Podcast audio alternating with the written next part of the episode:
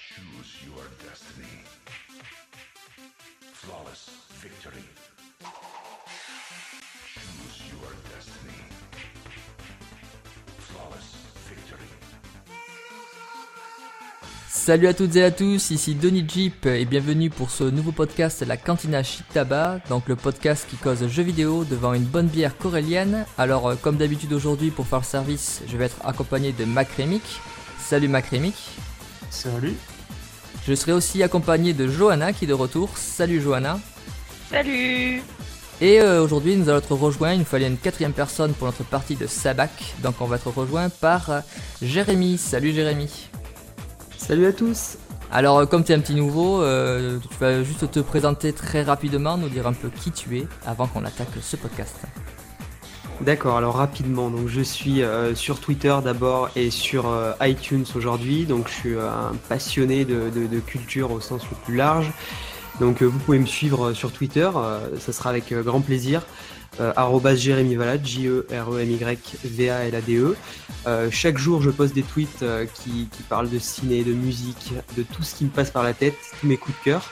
Et sinon, j'ai un podcast mensuel sur, sur iTunes et SoundCloud euh, dédié aux jeux vidéo où euh, c'est difficile à expliquer. Disons que d'une manière un peu poétique, j'essaie de, de- de- de parler de, de parler d'un jeu qui m'a marqué, d'un- que j'ai fait euh, 10 ans avant ou 10 jours avant. Voilà, c'est- c'est tout à fait euh, improbable. Et je vous invite aussi à l'écouter et me- surtout me dire ce que vous en pensez. Voilà. Merci. Ok, ben merci. Alors, je précise juste pour Johanna que Johanna, tu écris sur je suis un gamer.com Tout à fait. Et que Macrémy, que tu, es- tu fais le podcast avec moi, tout simplement. Voilà, c'est tout. Je fais rien d'autre à côté. Voilà, tu gères aussi le salon Discord parce que je suis une brêle sur Discord. Voilà, ça c'était pour la petite. euh, exactement. Sinon, c'est- ch- cherchez pas ma chaîne, cherchez pas de podcast, je ne fais rien d'autre.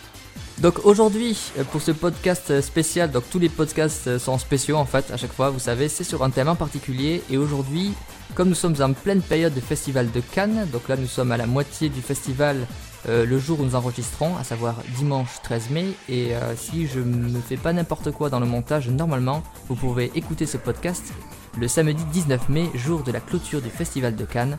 Donc qui dit Cannes dit marche, qui dit marche dit cinéma, il n'y a aucun rapport entre les deux, mais en tout cas, on va parler jeux vidéo et cinéma aujourd'hui dans ce podcast. Donc, sans transition, parce que pourquoi faire des transitions en même temps? On va faire un cut direct et coupé euh, pour la première partie. Donc, la première partie, on va parler un petit peu de tout ce qui est adaptation euh, jeux vidéo au cinéma, qui ne jouit pas d'une grande, grande. euh, d'une grande. Merci de pas m'aider, les amis Un grand succès. d'un un grand succès, du moins un grand succès critique euh, et public.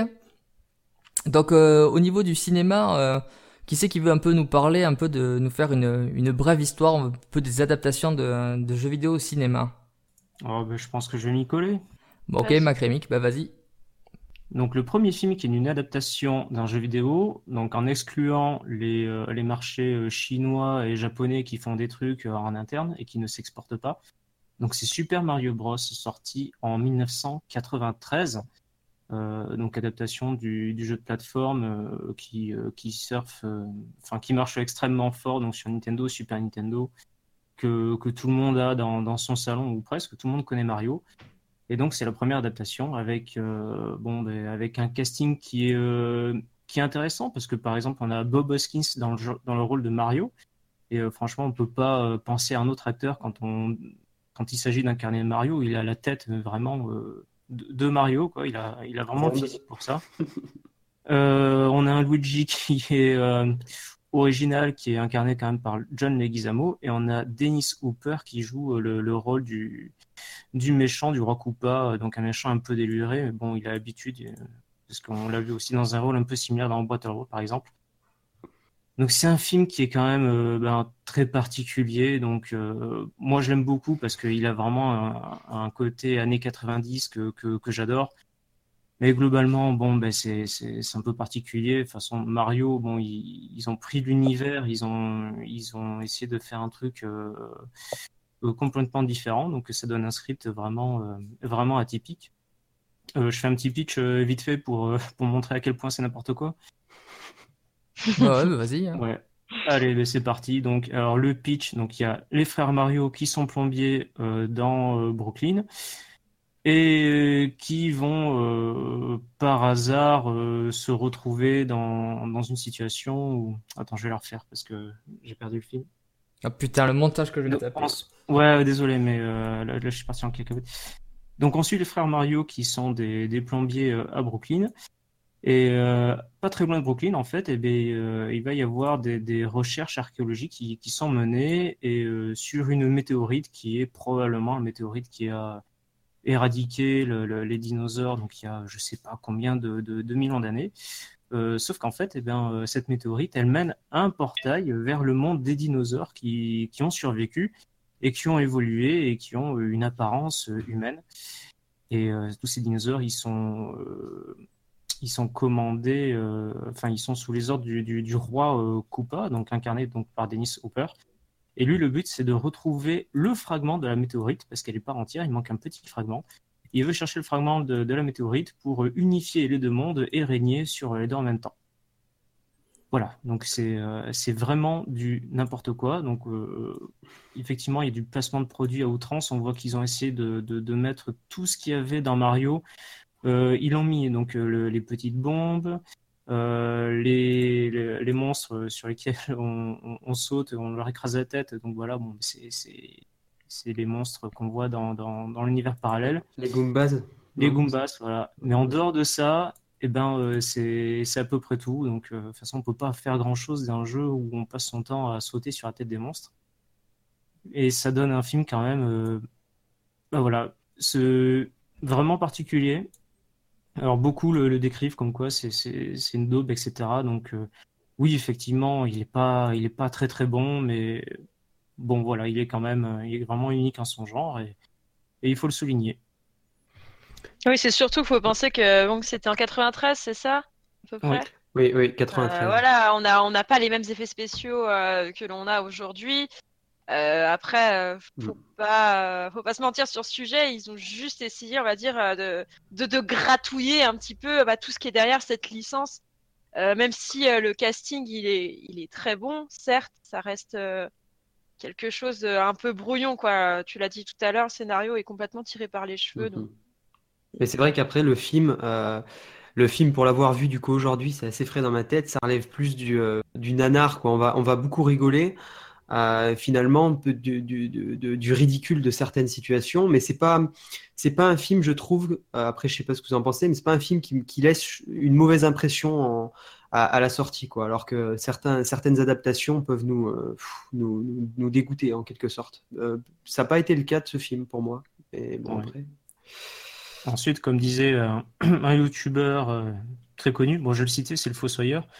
La différence entre le, le, le nanar et le, et le mauvais film, c'est que ben, le nanar, on va en rigoler, et parce qu'effectivement, c'est du n'importe quoi, on en rigole, alors que le, le mauvais film, on va rigoler de la médiocrité de la réalisation, du jeu d'acteur, etc. Ouais. Et je trouve qu'à aucun moment, Mario Bros, il, il tombe dans cette seconde catégorie. On en rigole parce que. et Parce que, parce que oui, c'est c'est- c'est drôle, c'est n'importe quoi, mais Ouais, c'est ça, exactement. Ouais, c'est vrai, en fait, je suis d'accord avec toi. C'est pas comme si tu avais un film avec Adam Sandler dedans, quoi. Là, ça- là, on pourrait parler de médiocrité, par exemple. Voilà. Non, là, on rigole vraiment du- de, la, de la- de la- loufoquerie des, des situations. quoi. Ouais, c'est vrai que c'est complètement malade, des fois. Bon, en tout cas, euh, mais ouais, non, mais en fait, c'est- bon, c'est c'est le pro. Faut le voir, faut le voir. Ouais, non, mais c'est le premier, mais effectivement, c'est. Oui. Voilà, c'est. euh, De toute manière, en même temps, euh, comme disait Macrémic, euh, enfin, quand tu tapes de Mario Bros, pff, que- que- quel script tu voulais des- faire autour? Enfin, voilà, c'est c'est toujours pareil. Ouais, c'est la première incursion. Euh, la seconde incursion, euh, au niveau des adaptations, en fait, elle va venir l'année suivante avec deux films. Alors, on va peut-être plus en parler d'un que de l'autre, qui, qui partagent à peu près le, le même, euh, le même univers, à savoir que c'est des films de, de combat, hein, de, euh, d'arts martiaux. À savoir, euh, on va avoir la sortie simultanée de Double Dragon, un film de 1994, Mhm. euh, que l'on doit, je ne sais même plus son nom, je sais dedans qu'il y avait Alyssa Milano toute jeune et Robert Patrick, donc le fameux T-1000. Et en 94 aussi, on va avoir surtout le Street Fighter avec Jean-Claude Van Damme, un casting de folie, un Jean-Claude Van Damme, euh, Kylie Minogue, on a aussi Wes Studi qui est un super acteur, hein, acteur indien qu'on a vu dans le dernier des Mohicans. Et donc voilà, réalisé par Steven Souza. Steven Souza, c'est quelqu'un qui avait fait aussi Judge Dredd avec euh, Sylvester Stallone. Donc voilà, c'est un, Mhm. un grand nom. Hein. Euh, et donc voilà, donc Street Fighter. Et t'as as oublié, excuse-moi, je te coupe, mais t'as oublié. Donc, je sais pas comment on prononce, Raoul ou Raoul Julia. Et Raoul Julia qui Ouais, fait. Euh, Julia, et c'est son dernier, et c'est son dernier rôle d'ailleurs en plus. C'est dans son dernier rôle, il est décédé d'une maladie, je crois. Ouais. Et euh, donc, c'est c'est- c'est le père de la famille Adam. Pour, Mais alors, euh, Oui, oui. c'est le père, super c'est- acteur. pas- et comme tu dis, c'est un super acteur parce que même la famille Adams, ça coûte, enfin, il c'est surtout un super acteur brésilien qui a fait des grands films, notamment euh, Le baiser de la femme araignée, qui est, un- qui est vraiment un chef-d'œuvre. Ouais. Et euh, effectivement, Présumé innocent. et présumé en innocent, le 1990. fameux présumé innocent aussi. Et euh, ouais, effectivement, Raoul Julia, un super grand acteur. Et c'est vrai que le mec, il, il- son dernier film, c'est euh, c'est Street Fighter. euh, C'est pas le meilleur. pas le meilleur, ouais. euh, Il s'est- donné sur le tournage. euh, Il était, était malade en plus en, en plein pendant le tournage. Mais euh. Ouais, c'est c'est vrai Ouais. que ça, ça finit comme ça. Mais en tout cas, euh, donc Street Fighter qui sort. Et, euh, et euh, on l'a vu ensemble, euh, Macrémic au cinéma, je crois. Ouais, on était au cinéma, on était allé le voir ensemble. Je, je Comment ça En quelle année vous l'avez En vu 94. Euh, ben, ben, quand c'est sorti. 94 ou 95 chez nous en France, peut-être. Il est sorti fin 94, Peut-être, donc on a dû le voir Ouais, début il est sorti en 95. décembre. Ouais. Ouais. je, je suis né en 93 donc. Ah bah ouais, mais que, Ah, que ben, veux-tu? ouais. Euh, Mais euh, Mais euh, moi, moi juste pour me permettre, ça reste un, un super bon moment passé avec mon papa parce que je me rappelle, je l'avais en VHS. Mais mais euh, mais, mais nous, ah, nous, c'est pareil. Mais en fait c'est c'est c'est pareil. Comme c'est un jeu vidéo, euh, Street Fighter c'est quand même un jeu de combat. Alors des fois il y a des petites histoires qui seront développées derrière. Ok, mais bon effectivement ils vont faire. Alors les fans, il y a certains fans qui ont pas été contents il me semble parce que certains personnages sont un peu relégués en arrière-plan. Par exemple Dalsim qui est juste un scientifique ou même Blanca qui va pas qui qui qu'on va pas voir beaucoup euh, dans le film.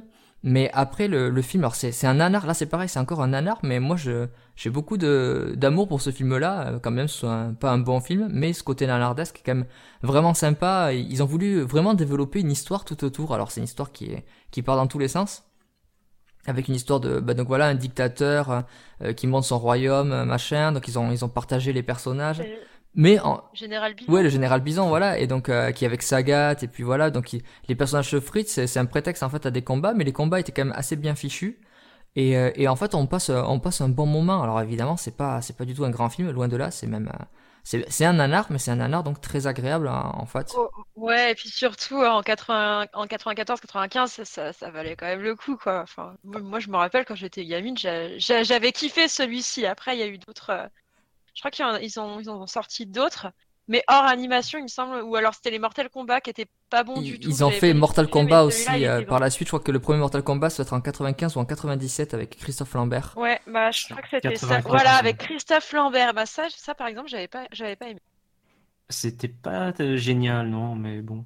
Ouais, puis ils ont fait après des suites assez horribles. Il y a eu le Mortal Kombat Annihilation. Euh, dans le genre Street Fighter aussi, on va très pas, on va juste le citer, mais ils avaient fait le Street Fighter The Legend of Chun-Li, qui était bien Ouais. mauvais avec, euh, je sais plus comment elle s'appelle, euh, l'actrice qui jouait dans Smallville. Et euh, qui est pas du tout, euh, fait pas du tout d'arts martiaux, donc c'était vraiment n'importe quoi. La blonde Christine Crack. Christine Crack, voilà. Ah oui. Ouais, donc euh, Ouais. ouais, c'était c'était ouais. pas une bonne idée. Mais toi, Johanna, justement, qui, qui est assez spécialisée dans Street Fighter, justement, ce serait peut-être l'occasion de parler aussi un peu des films d'animation. euh, on va faire une petite parenthèse Street Fighter qui ont été développés, parce que je sais que toi, tu connais un peu plus. Alors, ouais, spécialisé, c'est un bien grand mot. J'aime juste ça, mais en fait, voilà, c'était juste pour évoquer, moi, un des animés euh, de Street Fighter. En fait, c'est le Street Fighter 2, tout simplement, donc en animé. Euh, lui, il date de 96 et il est juste excellent. Si vous avez l'occasion de, le voir ou si vous l'avez déjà vu, franchement, enfin, moi, c'est vraiment mon préféré. Je l'ai vu, euh, je sais pas, j'en sais rien, plus- de mille fois au moins. Et encore aujourd'hui, je prends encore du plaisir à le regarder. Je le, trouve incroyable. Il y a une bonne histoire avec, avec les héros, etc. C'est, c'est très prenant. Voilà. Donc, ok. Donc j'avais juste ça à Mais mentionner. non, mais c'est très bien. Non, mais c'est bien de mentionner des, des, des films qu'on juge, des adaptations qu'on juge euh, bonnes, puisqu'effectivement, de toute manière, euh, c'est pas toujours le cas. Euh, donc après, dans les adaptations, donc euh, on, on va se rendre compte que finalement, euh, les. Est-ce que je peux revenir euh, sur Street Fighter oui, vite fait bah, vas-y. pour, euh, pour souligner quand même les qualités du film?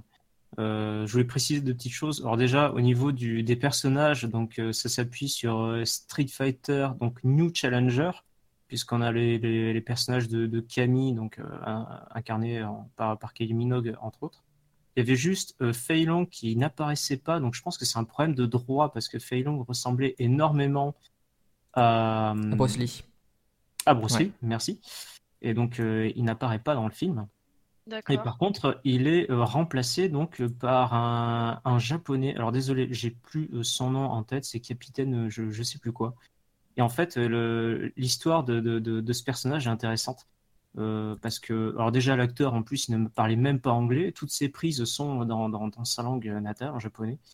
Et, et ce film-là, en fait, il faut souligner que ce film-là a été réadapté dans l'autre sens en jeu vidéo. C'est-à-dire qu'ils ont sorti un jeu vidéo où avec les personnages euh, digitalisés euh, du film, un petit peu comme Mortal Kombat était à l'époque. Exactement, Et, ouais. euh, 95. Et, et voilà. Et justement, eh ben donc ce personnage japonais, donc euh, ben, il remplace donc euh, Fei Long dans, dans, dans le jeu, et donc euh, ben, ben, il est là. Alors effectivement, donc franchement, si vous avez 5 minutes à perdre, enfin regardez des vidéos, mais n'y jouez pas. c'est Oui, quand même- parce que le, jeu est très mauvais par contre. hein, C'est c'est ça en fait. Ils ont pris un jeu pour en faire un film, pour en faire un jeu tiré du Voilà. film, et donc là faire un truc vraiment ignoble. C'est unique. Ouais. C'est quand même unique euh, dans, dans, dans l'histoire du jeu, je crois. Il y a, que ça qui a été réadapté dans l'autre sens. Et euh, ouais, et, D'accord. et, et donc bon après donc il y aura les Mortal Kombat aussi. Qui, donc euh, on voit qu'il y a, pour l'instant ils adaptent en fait, et c'est- c'est des films de de combat qui vont être adaptés. Ou après sinon on va avoir aussi euh, tout un pan horreur action aventure qui va se développer. Donc ça c'est, on va dire que les années 90 il n'y a pas beaucoup euh, de de comment s'appelle de d'adaptation. Par contre ça va vachement s'accélérer au début des années 2000. Donc on va pas tous les Ouais. faire et euh, avec euh, notamment par exemple deux films qui sortent coup sur coup en en deux ans en fait et qui, qui vont être des gros succès au box-office pour le coup, à savoir le, le Tomb Raider, Lara Croft Tomb Raider avec Angelina Jolie de 2001 et euh, l'année suivante Mhm. on a le Resident Evil euh, de, de 2002 bah, réalisé par euh, euh, Paul euh, W. Anderson, donc le mauvais Paul Anderson. Ouais. Et euh, avec Mila Jovovich, donc ça va faire plein de films et tout ça. Donc euh, ça justement, qui c'est qui va en parler de ces films-là? Eh oui.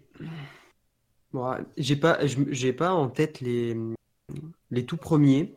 Euh, par contre, j'ai en tête un que j'avais vu à l'époque euh, avec mon meilleur pote au ciné. On avait été voir, euh, c'était le Afterlife. Donc c'est quand même euh, bah, 10 Ouais, ans de- après le premier, quoi. The Euh, Cradle of Life, je crois, c'est ça. Non, ça, il, De parle de Resident Evil en Non. fait. De, Ah, de ok. Ouais. De Resident Evil, ouais. Resident Evil Afterlife. J'ai la, la liste là, de wiki sous les yeux, quand même 300 millions de, de budget pour ce film. Ça me fait, c'est c'est quand même assez hallucinant. Non, c'est C'est le le... box-office. Désolé, tu t'es trompé, c'est le Ah oui, ah, ah oui, C'est pas 300 le budget. millions euh, au box-office, ouais.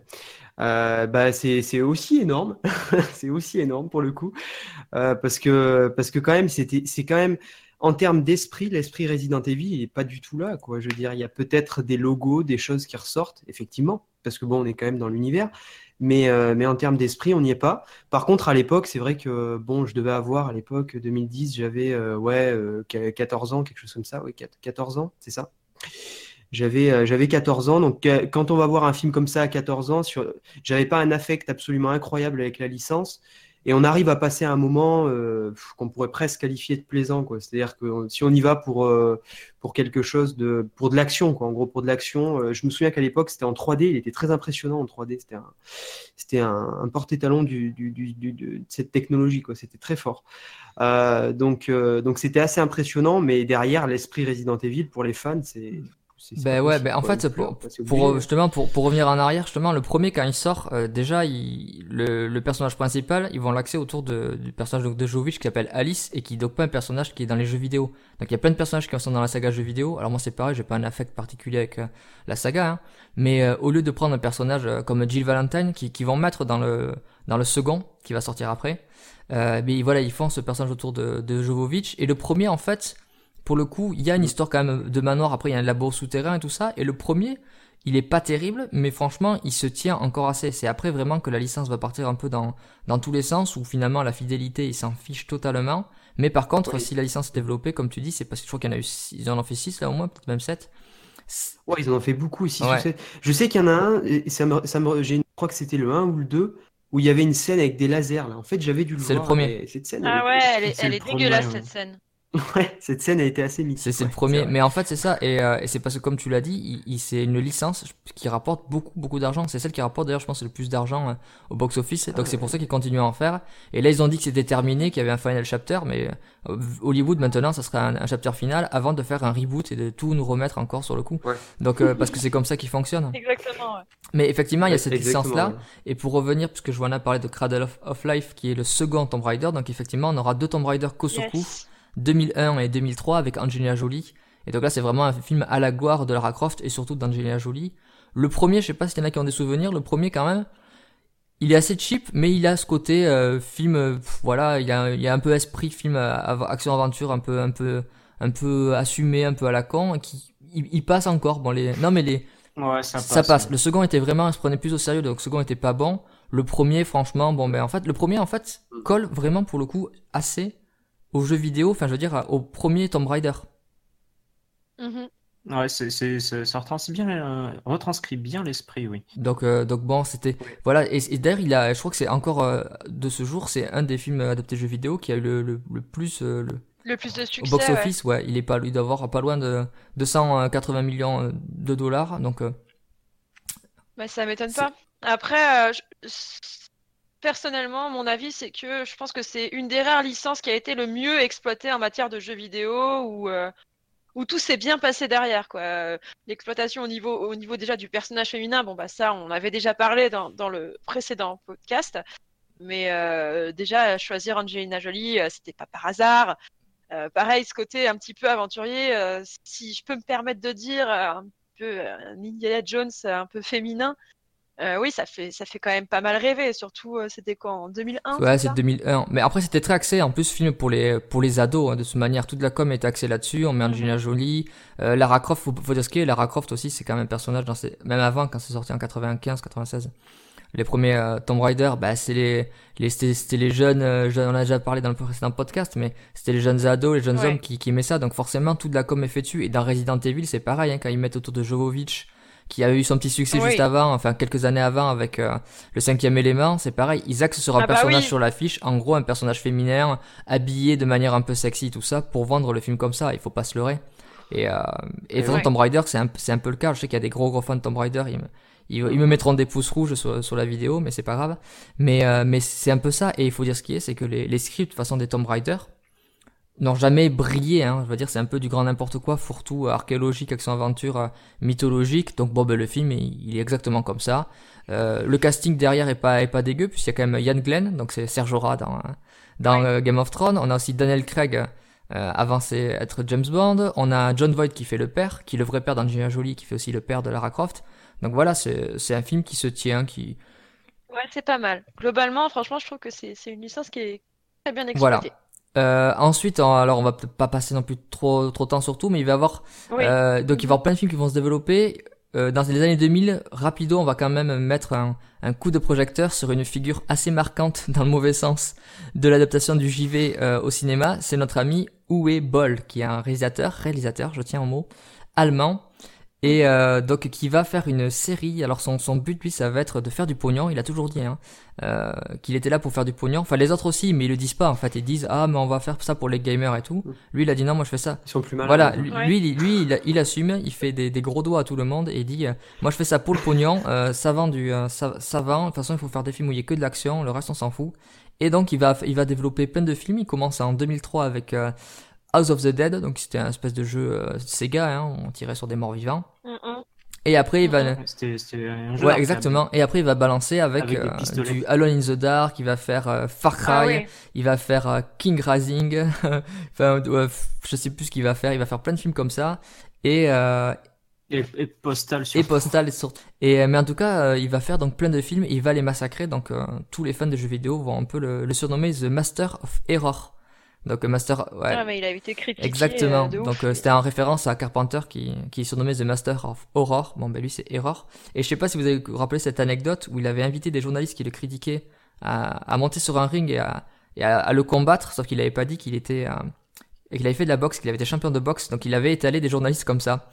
Et euh, donc c'est c'est un mec assez particulier qui, qui euh, Ouais, il est, il est pas tout seul dans sa tête. non et Bella il en fait beaucoup moins mais euh, de, de films mais effectivement il a il a il a massacré pas mal de trucs comme ça donc euh, les fans de euh, Far Cry c'est une blague hein. le premier Far Cry quand même je sais pas si vous, tout le monde s'en rappelle c'est un jeu qui se passe sur une île paradisiaque avec des monstres et lui en fait il va faire un film qui se passe dans une usine quasiment tout le temps dans le noir avec des super soldats quoi c'est genre euh, Universal Soldier du pauvre Ah. donc voilà quoi c'est donc euh, Mais peut-être que c'était son but après de, de, de comment dire, euh, salir quelques survival horror. Bah, son euh, but c'était faire Dark, du euh, pognon. En fait, c'est- il avait dit, hein, c'était euh, les jeux vidéo, ça se vend. Et euh, en fait, il a, il a profité. euh, je m'étais renseigné. Il a, il a profité en fait. En Allemagne, ils ont une défiscalisation à 50% sur des sur les films produits en Allemagne. Donc, ils, ils prenaient des producteurs qui investissaient là-dedans.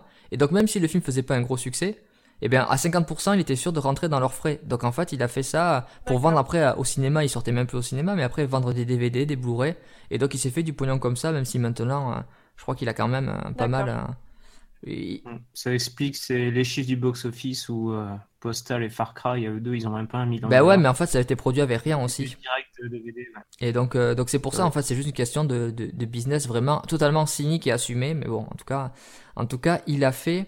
On va passer sur d'autres, euh, bon, sur plein d'autres choses. Ouais, Moi, Ouais. moi, j'avais, j'avais une, une anecdote aussi pour euh, souligner le caractère particulier du personnage. Quand Postal était sorti et tout le monde disait que c'était pourri, lui disait que non, c'était mieux que 99% des films qui étaient sortis la même année. Voilà. Alors je sais pas s'il le pensait ou si c'était vraiment la provocation, mais bon. c'est- Alors, euh, c'est- voilà. ouais, là, quand, quand, quand t'entends ça, tu, tu, tu comprends le, per- enfin comment. ouais, ouais. non, mais après, c'est un, c'est un type qui aime bien s'agiter comme ça parce que bah, c'est c'est toujours pareil. Mais en même temps, c'est ce que font beaucoup de personnes sur Internet. Hein. Plus on s'agite, plus on crée le Ah buzz. oui, pour faire parler donc de euh, bon, voilà. Hein. Eh oui, c'est c'est question de buzz. Il a, il a compris que bon, c'est plus on parlait, plus on buzz. Ouais, forcément. Ça rentre Ben, exa- exactement. Donc après, on aura plein d'autres adaptations. euh, ils vont adapter aussi euh, euh, des, des jeux vidéo. Ils vont essayer, ils vont quand même avoir des tentatives d'adapter des histoires. On va avoir par exemple des tentatives sur tout ce qui va être un peu plus action, type avec Hitman, Max Payne. Malheureusement, Max Payne a été adapté au cinéma. Je m'en remettrai jamais. Ouais. Et euh, Drôle de, drôle de, drôle de ouais, film. ouais, ouais. Quelle bizarrerie. C'était un, un film euh, de 2008. euh, ouais, ça c'était une grosse déception. Ouais. Euh, donc on a les, les films de combat, les films d'action, aventure, et aussi donc on a tout ce qui va être euh, horreur, avec euh, Oui. normal, euh, avec un film Mm. euh, Oui. qui, je sais pas ce que vous en pensez, je pense que c'est jusqu'à présent c'est peut-être la meilleure adaptation euh, à ce jour, Oui. à savoir, je vous laisse en parler. oui. Silent Hill Ah ouais, Silent. Donc euh, quelqu'un veut parler de Silent Hill euh alors euh, moi je suis pas je suis pas vraiment une spécialiste, j'ai juste euh, complètement adoré le, le film. Je l'avais vu, j'étais quand même assez jeune, sachant que j'avais testé le jeu. bon le jeu, faut faut voilà, faut penser, il me semble que c'était sur euh, PS1 si Ouais. je ne m'abuse, C'est ça. confirmé. Et graphiquement parlant, c'était dégueulasse, mais bon voilà, c'est la magie de la PlayStation 1, j'ai envie de dire. Mais Silent Hill, oui, ça reste euh, pareil, hein, une grande adaptation. Pour moi, cin- cinématographiquement parlant, c'était vraiment une bonne réussite. On, y était vraiment. J'ai eu peur, euh, j'ai ressenti l'adrénaline, euh, tout y était. Et même à l'heure actuelle, si je le regarde, je sais que je vais flipper. C'était extrêmement bien adapté. Bah ouais, justement. Donc ben en fait, après c'est donc c'était Christophe Gans qui l'adapte en 2006. Donc qui qui est un gars qui, qui aime les jeux vidéo. Le scénario c'était Roger Avary qui l'avait fait. Pareil, c'est un gars qui quand même qui aime les jeux vidéo et euh, qui Ouais. euh, qui est connu notamment pour avoir fait une autre adaptation mais d'un bouquin et que moi j'aime beaucoup qui est Les Lois d'attraction. J'aime le bouquin et j'aime et j'aime le oui, film. oui, oui, oui. Et Oui, euh, oui. il a aussi Ouais, c'est lui ouais. qui est à l'origine d'ailleurs de. Pulp Fiction hein, parce que tout le monde dit Tarantino c'est le scénario mais l'histoire à l'origine c'est Avary. Il avait fait aussi Killing Zoe donc c'est quand même un mec qui est pas mal. Euh, et en fait, effectivement, comme tu dis, c'est que ça reprenait en fait plus ou moins l'histoire du 1, l'esthétique plutôt du 2, et en plus après ils avaient vraiment travaillé avec euh, Konami, puisque par exemple toute la, la BO du, euh, du film est composée par le, il y a même des compos originales par donc euh, Oui, vrai. Akira Y- Yamaoka, je crois que c'est son nom. Je, je mets- je Oui, maîtrise ouais, c'est ça. ça. oui. Bon, Euh, donc ouais, et donc ça, une super, une, ouais, c'est c'est un, le film marche bien. Il y avait un bon casting, tout ça. Et effectivement, c'était, euh, c'est probablement même à ce jour quand je pense que la plupart des, des gens qui s'intéressent un petit peu, quand on leur demande quelle est la meilleure adaptation, ils citent encore celui-là. Et c'est en 2006. Mm. Donc ça fait quand même 12 ans. Et en 12 ans, il n'y a pas eu mieux depuis.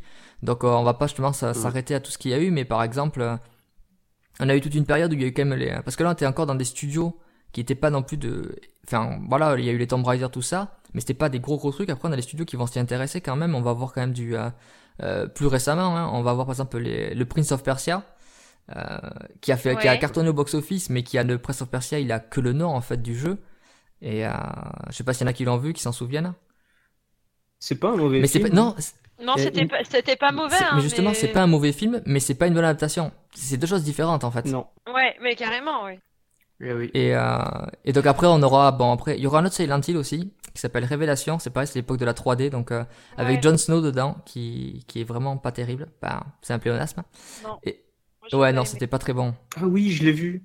Ah oui, non, effectivement, non, il est pas terrible. et euh, Enfin, c'est une vraie déception par rapport au bah, précédent. carrément surtout Ah qu'on oui, attendait un peu le, le précédent était suffisamment ouvert pour qu'on ait une suite et finalement ça aura pas lieu Ouais, ouais. C'est sûr. Et, euh, et donc ouais, et puis ils ont ils ont pas repris le casting original de, dans Silent Hill Révélation. Enfin, je crois qu'ils font une apparition, mais c'est peut-être plus des caméos. Et euh, après, on a eu les Hitman qui ont été adaptés aussi, euh, deux fois adaptés, deux fois ratés. Ouais. Surtout la Ouais, deuxième. Ouais, la deuxième. Et c'est dommage parce que ça, au début, l'acteur était pas mal en plus, mais euh, en fait, c'est, enfin, l'adaptation de Hitman, euh, la seconde, c'est un peu euh, Hitman quand moi je joue à Hitman, c'est-à-dire qu'en fait, j'essaie d'être euh, le début du jeu, d'être un peu furtif, et après les trois quarts du jeu, je bute tout le monde parce que ça me saoule, je suis nul. Et ben là, le réalisateur, c'est pareil. Genre le mec, il est fur... Denis Jeep. c'est- au Non mais c'est ça, non mais c'est ça, c'est le gars, il est furtif. euh, Ouais, il fait un ou deux déguisements, puis après, bon, bah, je fais péter des hélicoptères et tout. Enfin voilà, c'est bon, ok. Ouais, ouais, ouais. Le, non, le, le premier respectait plus l'esprit, mais j'ai un vague souvenir. Mais ça, ça, ça m'avait pas plu, mais ça m'avait pas euh, arraché de mon. Bah, euh, c'est pareil, mais c'est toujours pareil, c'est parti ce genre de films qui sont des séries B d'action qui volent pas très haut, et si en fait ça s'appelle autre chose que Hitman, que c'est pas tiré d'un jeu vidéo, personne va trop râler en fait. C'est, en fait, faut pas confondre bonne adaptation et mauvais film et vice versa. Alors souvent ça va de pair, Oui, voilà, c'est ça. mais ouais, euh, donc il y aura des trucs, on, a- on aura un Need for Speed aussi qui va être adapté. Alors aussi quel, voilà, Ouais. Que j'ai pas vu, mais qui est avec l'acteur de. Breaking Bad. Je me rappelle plus son nom, qui joue dans Ouais. Breaking Bad. Je sais pas. du- Je mémorise très mal les noms. Vous vous en apercevrez. euh, je cherche le nom, c'est euh, euh, Aaron Paul. euh, ah putain, Aaron Paul, voilà. Et ensuite, donc après, on a quand même les studios qui vont vraiment essayer de s'investir euh, dans les euh, dans les dans les films, hein, puisque euh, par exemple, on va avoir Blizzard qui va essayer d'investir au cinéma avec Warcraft en 2016. Warcraft. Est-ce qu'il y en a qui l'ont vu celui-là Ouais. et qui voudraient en parler? Oui. Ouais, je l'ai Alors, vu. bah, allez-y, Johanna, Macremic. Euh, du coup, Bah, je peux vas-y. commencer? Vas-y. Euh, tout à l'heure, en fait, on essayait de, de faire une différence entre un bon film et une bonne adaptation. Warcraft, à mes yeux, était un excellent film. C'était pas forcément une bonne adaptation pour certains points par rapport au jeu Warcraft, mais c'était un très très bon film. Après, il y a beaucoup, enfin pas beaucoup, mais deux trois points au niveau des effets spéciaux qui étaient nuls. Euh, je sais pas si certains l'ont vu, mais je pense à une scène euh, où ils sont dans une espèce de fosse et euh, t'as le sorcier qui intervient et là euh, c'est ultra mal fait. Mais à part ça, pour moi, ça reste un excellent film qui malheureusement ne va pas avoir de suite parce que comme c'est Blizzard, Blizzard a d'autres chats à fouetter en ce moment. Et du Mhm. coup, il y aura pas de suite. Mais petit, petite anecdote, je sais pas si vous étiez au courant euh, qui réalise le Bah, c'est film. Duncan Jones, c'est le fils de Bowie. Oui.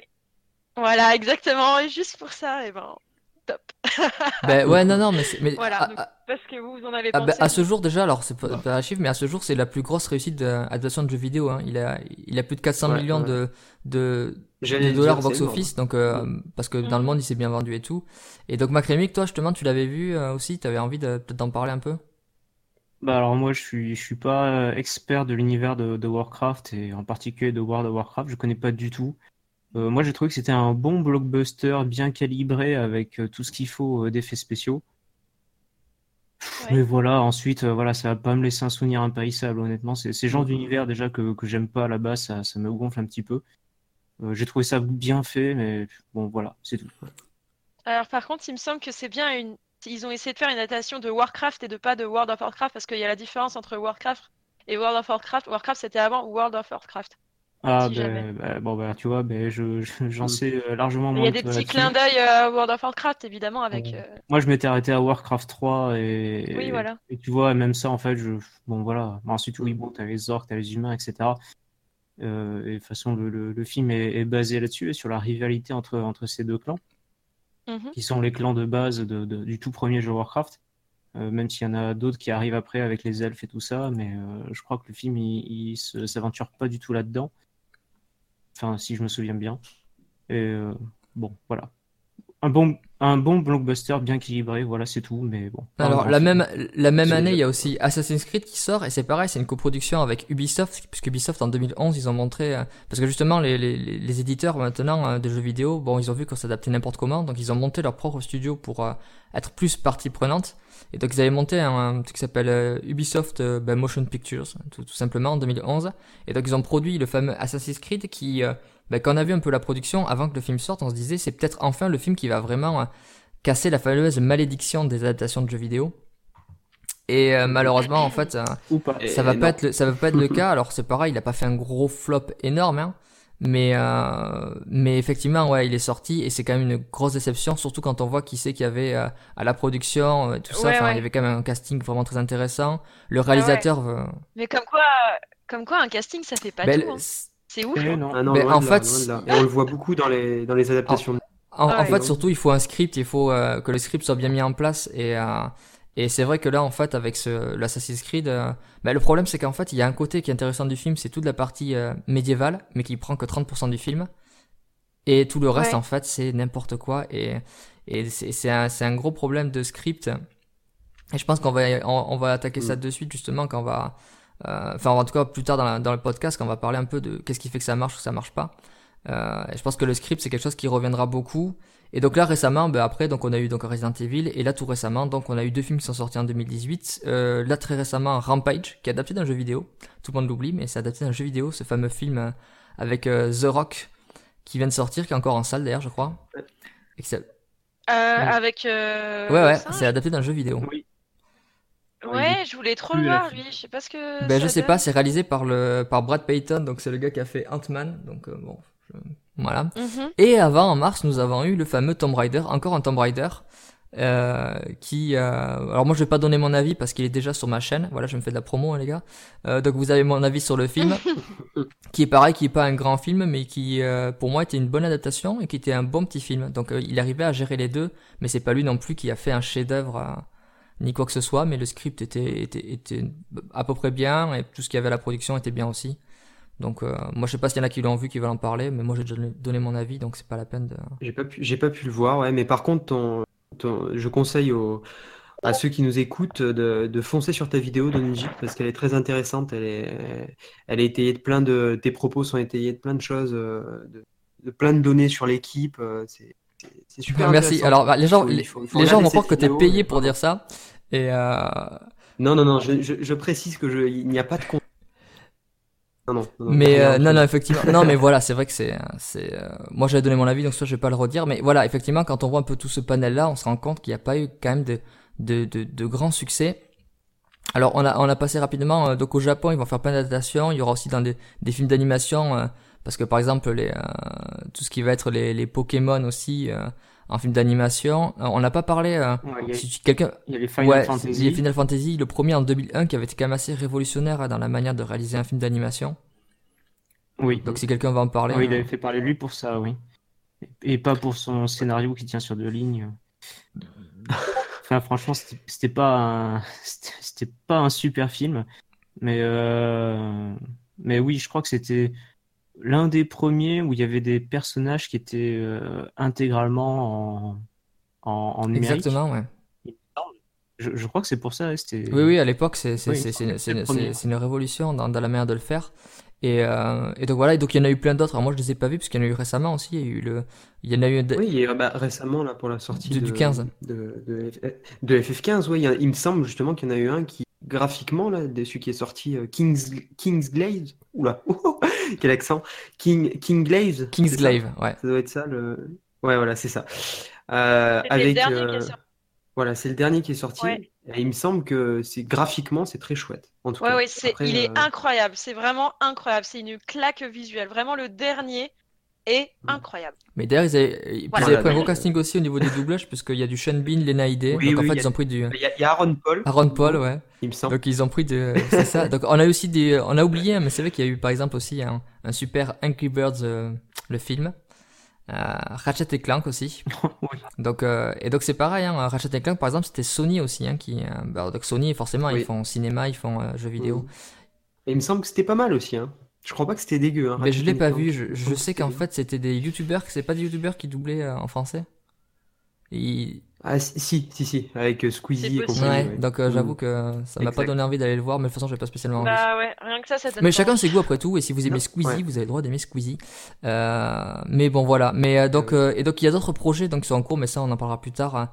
Euh, pour conclure, donc euh, en fait déjà on en a parlé rapidement, mais à votre euh, pourquoi en fait on, on adapte les jeux vidéo? Ben en fait à votre avis, euh, moi j'ai l'impression quand on fait tout ce panel là que c'est quand même une question vraiment assez cynique de même si maintenant ils essayent de changer, de faire un truc plus artistique, bah, il y a quand même ce côté, euh, il y a déjà une fanbase qui est existante, donc grosso modo, euh, faisons du pognon dessus, quoi.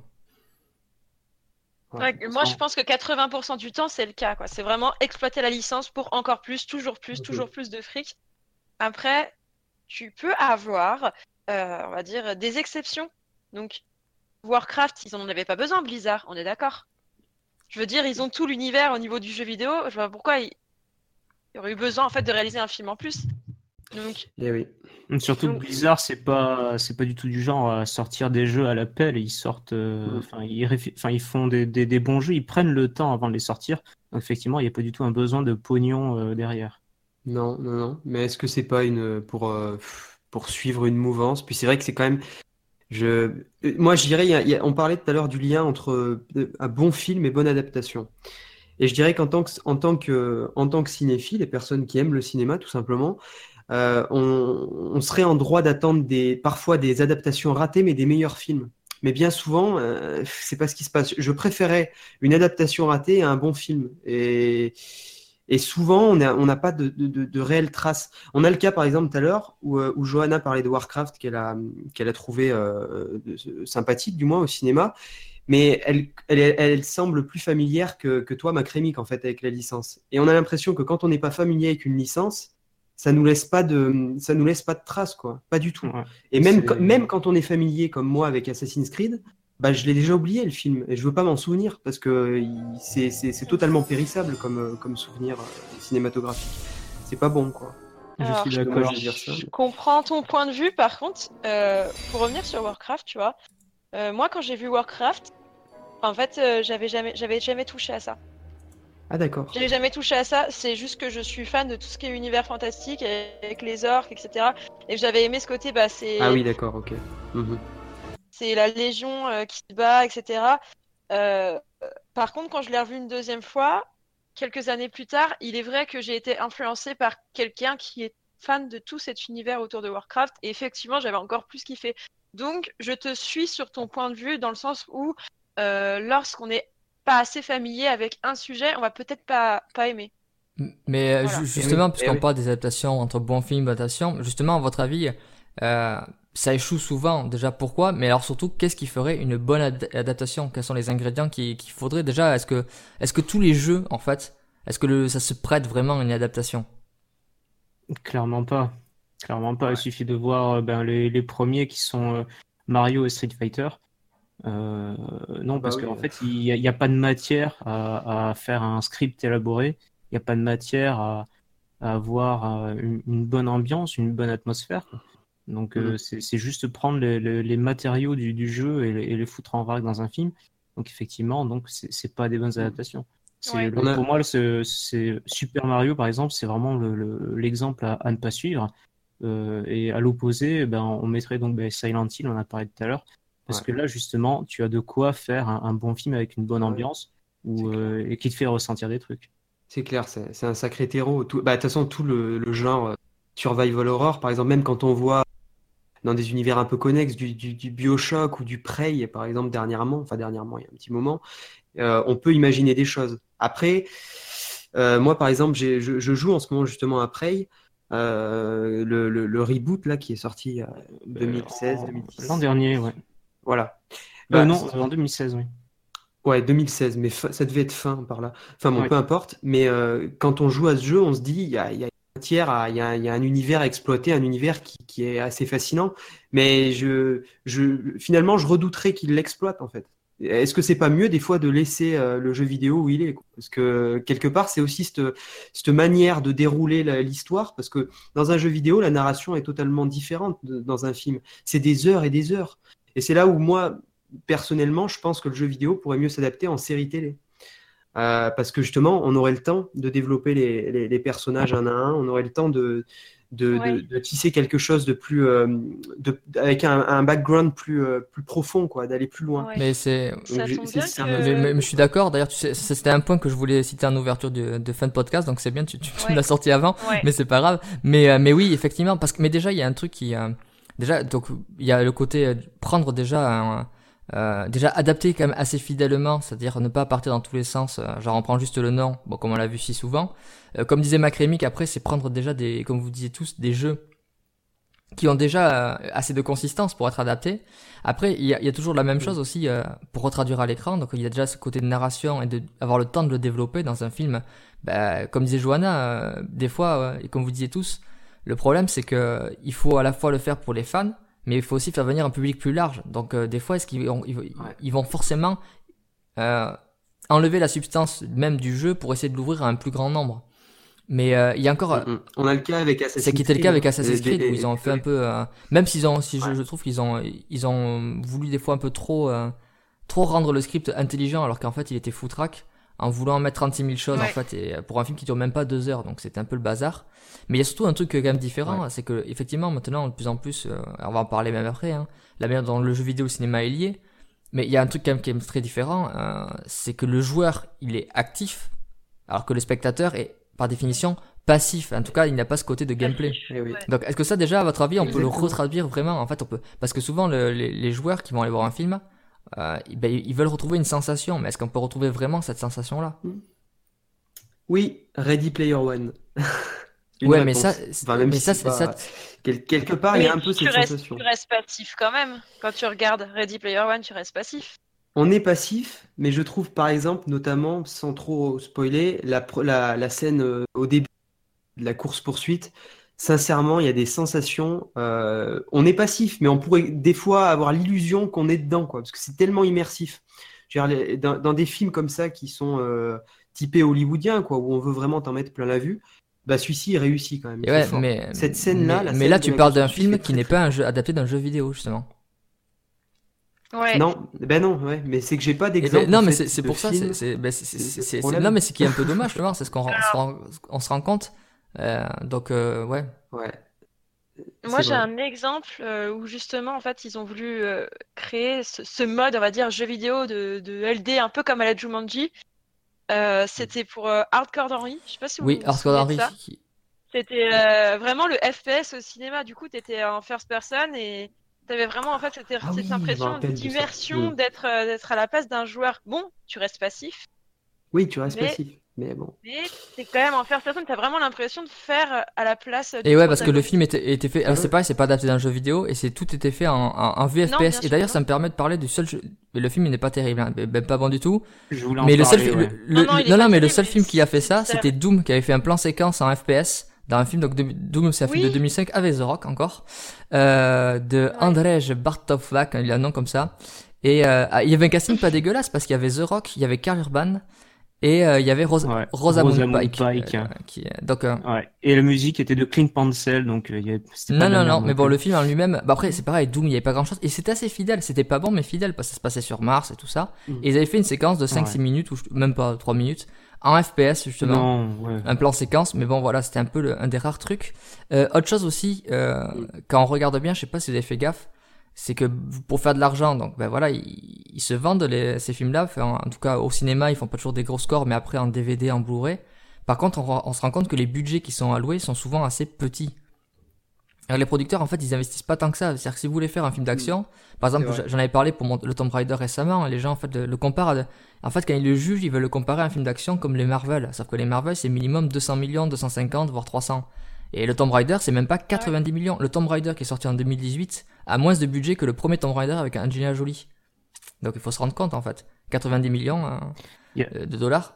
Pour moi, il y a, il y a- il y a un truc aussi qui justifie ces budgets, c'est déjà le, euh, le public visé. Le, le premier film, Super Mario, bon, tout le monde connaît Mario, donc on peut faire un film qui, justement, ne, ne colle pas à l'univers, de toute façon, parce qu'on pouvait pas le faire, et on fait un film un petit peu what the fuck, mais qui va, qui va ratisser euh, large au niveau du public visé. Alors que, bah, voilà, Doom, euh, enfin, le- les gens connaissent pas Doom, donc forcément, c'est c'est Ah des ouais, films qui sont faits pour ceux qui connaissent la licence. Donc forcément, à partir du moment où euh, déjà ton public il est, il est réduit à, à cette petite minorité-là, tu vas pas pouvoir filer des, des, des gros budgets, c'est impossible, à moins d'avoir un studio qui a, qui, a des, qui, a, qui a des moyens, on va dire. Et donc là, on peut parler de, de, de Blizzard qui, eux, n'ont pas fait ce film-là euh, pour du pognon et qui euh, avaient du pognon pour, euh, pour, pour le faire. Euh, c'est complètement différent. Donc c'est aussi pour ça que Enfin, il y, a des- il y a des problèmes de budget dans, dans les Mais après, on revient à ce côté euh, un peu cynique, à savoir, de toute manière, on va vendre sur le nom, donc aux fans qui iront le voir. Après, tu vois, tu dis Blizzard n'avait pas besoin de pognon, et c'est vrai, effectivement, ce film, pourquoi le faire? Mais on peut voir un profil inversé. Euh, Parce qu'il il y y avait, avait, une non, mais il y avait Je une demande, mais même après, tu vois, si par exemple sur World of Warcraft, ils ont un peu moins de demande, bon, ça marche tout le temps. Le fait de faire un film, ça permet de relancer des licences aussi. Ils, euh, par exemple, tu vois les Tomb, les, Ouais, c'est tu vois vrai, les Tomb t'as Raider quand ils sont sortis, en fait, ça a permis de relancer aussi euh, Mhm. après avec le second cycle de Lara Croft Ouais. et tout ça, et ça te permet, tu vois, de de, de surfer, mais des fois aussi, euh, je pense que les studios, peut-être que de nos jours, par exemple, tu as un projet d'adaptation là de The Division, eh ben ça permettra quand il sortira de peut-être de re-relancer un The Division, tu vois. En fait, c'est Ouais, ça. Ils tremplin l'utilisent comme ça. Enfin, il y a quand même un côté, euh, je veux Mhm. pas dire qu'ils sont tous cyniques tout ça, mais euh, il y, a- il y a quand même ce côté-là. Et euh, mais en tout cas, c'est bien de voir les créateurs qui s'investissent un peu plus. Et d'ailleurs, il y a un, un exemple sur ce que tu disais par rapport au budget. C'est par exemple, on a parlé de Bioshock. Il devait y avoir un film Bioshock en fait. Et pour le coup, euh, Ken Levin, donc le, le créateur, directeur artistique de- et créatif directeur de, de Bioshock en fait, était sur le projet. Et donc au départ, en fait, il, donc c'était une coproduction et tout ça. Il y avait 200 millions de budget qui était alloué. Et donc le film devait être un film assez sombre. C'était Gore Verbinski qui devait le réaliser. Donc euh, euh, Gore Verbinski qui a fait euh, Les Pirates des Caraïbes, mais après il a fait quand même d'autres bons films aussi, euh, tout ça. C'est un, un bon réalisateur qui mélange à la fois le côté blockbuster et un peu plus autoriste. Et donc 200 millions de budget, ça devait être un film qui devait être rated R, donc c'est quasiment du moins de 16, moins de 18 aux États-Unis. Donc c'était d'être vraiment un gros projet. Et en fait, euh, la production du jour au lendemain lui a dit ouais mais finalement non, on va pas rentrer dans nos frais. Donc ils lui ont foutu le budget à 80 millions de dollars. Donc une, une coupe de 120 millions. Oh punaise. Et alors euh, qu'ils avaient déjà un script, hein, un truc qui devait se passer donc dans une ville sous-marine, enfin Bioshock vraiment adapté. Et c'est Ken Levin qui était au scénario et tout, hein, au script. Et donc euh, quand ils ont vu ça, ben, Verbinski s'est barré. C'est Frenadillo qui devait le remplacer, qui est un bon réalisateur, hein, un espagnol qui avait fait 28 semaines plus tard. Sauf que voilà, on ap- après on lui a Ah dit ouais. non mais on coupe le budget, puis le film il sera en fait juste euh, Peggy 13, donc ça sera un truc euh, tout sympa, tout mignon. Et ben là en fait Ken Levin il avait négocié des droits de veto, il a dit ben le projet se fera pas. Et donc on n'aura jamais de film parce que lui il peut faire un veto, il avait négocié. Ce qui est pas plus mal, moi j'aurais pleuré de voir un film euh, euh, raté. Ah oui, oui, Ouais, c'est- mais ils étaient partis décision, à hein. l'origine pour faire un, gros gros truc. Donc, mais ça c'est vraiment un contre-exemple. Sinon, la plupart du temps, les, les créateurs, même si maintenant on les voit investis, hein, euh, de plus en plus, je crois que Naughty Dog aussi, ils ont un droit de regard sur ce qui se passe. Du moins, au moins sur The Last of Us, ça c'est sûr. Druckmann en a parlé. Uncharted, apparemment, ils ont, ça a été vendu les droits avant qu'ils aient un droit de regard. Donc c'est pour ça que Sony fait un peu. euh, Enfin, on verra ce qu'ils feront si le film se fait. Mais, euh, mais en tout cas, justement, ça fait, ça permet justement de voir ce, ce côté euh, lié entre donc euh, le côté production, euh, jeux vidéo, cinéma, et lié comme ça. Euh, Il y a aussi toutes les influences en fait. Donc à votre avis, euh, c'est toujours l'histoire de l'œuf ou la poule. Mm. Euh, Qu'est-ce qui, le cinéma est lié à, à- est-ce que c'est le cinéma en fait euh, c'est- euh, a adapté des codes du jeu vidéo? Est-ce que le jeu vidéo a adapté des codes du, du cinéma? À votre avis, ça se passe comment quoi? Alors, J'ai- l'inverse. Vas-y, euh, je t'en prie. Oui, euh, merci. Ouais. J'ai juste une question qui pop comme ça, un peu hors, euh, hors prompteur, quoi, qui même si euh, on n'a pas vraiment de prompteur, mais qui me vient, mais que, que j'aimerais vous poser, c'est quand on, parle on parle de Last of Us, d'Uncharted, est-ce que réellement vous, en tant que joueur de ces licences, si, si vous y jouez, euh, joueur et joueuse, euh, est-ce que vous avez envie de, de- de- d'avoir un film justement Last of Us? Est-ce que vous n'avez pas envie que ça reste du jeu vidéo? Non, Parce que moi, moi, des je films comme préfère ça, que je- si je, si je peux me Oui. permettre, je préfère que ça reste, euh, ça reste euh, dans la bulle jeu vidéo et il y en a qui, qui auraient dû rester comme ça parce que à partir du moment où on a des jeux qui sont bien faits et qu'il y a beaucoup de narration derrière, euh, pourquoi gratter encore plus loin? Je comprends Mm. pas. Quand t'as beaucoup de narration comme ça, je, je comprends pas pourquoi il faut gratter encore plus loin. C'est, ça sert à rien. Ça sert à rien. On a déjà trop de contenu Bah, qui est agréable et ouais, ouais. moi, je trouve que je trouve que c'est inutile. Je suis également d'accord. Ensuite, ça dépend. Euh, parce que faire une adaptation où on reprend exactement euh, les mêmes personnages, on reprend exactement la trame scénaristique d'un jeu spécifique, effectivement, ça, enfin, ça sert à rien du tout. quoi. Euh, par contre, si on prend l'univers d'un jeu et qu'on euh, et qu'on l'étend et qu'on en fait autre chose avec, par exemple, Ouais. des nouveaux personnages, euh, là, Mhm. par contre, c'est intéressant parce que Ouais, du c'est coup, ça peut, ça peut s'imbriquer euh, avec d'autres jeux ou avec des bouquins. euh, Enfin, le fa- faire une adaptation de quelque chose, enfin, d'un média sur un autre. Enfin, c'est pas forcément une copie carbone. Les, les médias, ils ont le droit d'être complémentaires et, Mhm. euh, et pour donner des na- naissances à des univers euh, vraiment plus travaillés. Ben oui, mais alors après c'est toujours pareil, tu vois, t'as ça, mais tu- est-ce qu'on se pose la question quand les adaptations de comics, tu vois, avec euh, bon les Marvel parce que c'est le gros truc et tout ça, ou euh, même les, les adaptations de livres. euh, en fait, c'est toujours pareil. C'est c'est au cas par cas. Je sais pas s'il y a de. Le problème, c'est qu'il y a des jeux. Là, on parle de Uncharted ou The, The Last of Us qui sont déjà, euh, alors, euh, qui sont déjà très cinématographiques dans la mise en scène. Donc, effectivement, est-ce qu'on a besoin de, de revivre ça? Mais ça sera toujours pareil. Nous, on, on se place en tant que gamer, mais on se place en tant que cinéphile ou en tant que ouais, que cinéphile. Ben, les gens, de toute manière, ils, euh, ils comment s'appelle? Ils connaissent peut-être pas Uncharted ou The Last of Us, et peut-être que découvrir ces personnages et cette histoire par un autre biais sont intéressants pour eux. Nous, on a notre regard qui est de gamer, mais euh, il faut penser en fait, on va dire, euh, au plus grand nombre en théorie. Et donc, euh, moi, ça me pose pas un problème. Le problème, c'est que effectivement, euh, le gamer, lui, risque d'être déçu parce que tu as ta propre, tu as ton propre rapport à l'histoire, au personnage, la façon Mhm. dont tu t'es investi. Ouais, c'est ça. Et euh, effectivement, les- les- ça pose un problème. Ouais, les, sou- les souvenirs aussi, parce que comme tu disais, on- quand on joue, bah, on est actif, hein, on a cette, cette composante ludique. Et quand on est assis sur notre siège au cinéma, bon, voilà, c'est une expérience différente. Des fois, on n'a- on n'a pas envie d'avoir cette expérience, quoi. Moi, je sais que sur un jeu comme Last of Us, euh, ça m'embête euh, sincèrement, quoi, qu'il Ben. fasse quelque chose. Moi, j'aurais vraiment préféré que, voilà, que non, Bah, pas de film. Par exemple, euh, on va prendre un, un- un cas extrême.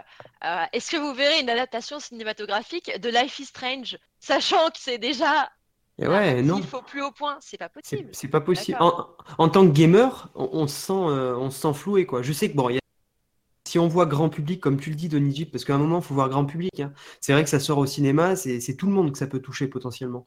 Donc bon, peut-être que pour eux, ça peut être intéressant, parce que derrière, il y a des personnages avec une, une écriture intéressante à la base dans l'univers vidéoludique. Euh, mais bon, encore faut-il que ça soit bien fait. Mais nous, en tant que gamer, on n'a même pas envie, en fait. Même si ça peut être bien fait ou à peu près bien fait, je j'en ai Ouais, pas forcément envie.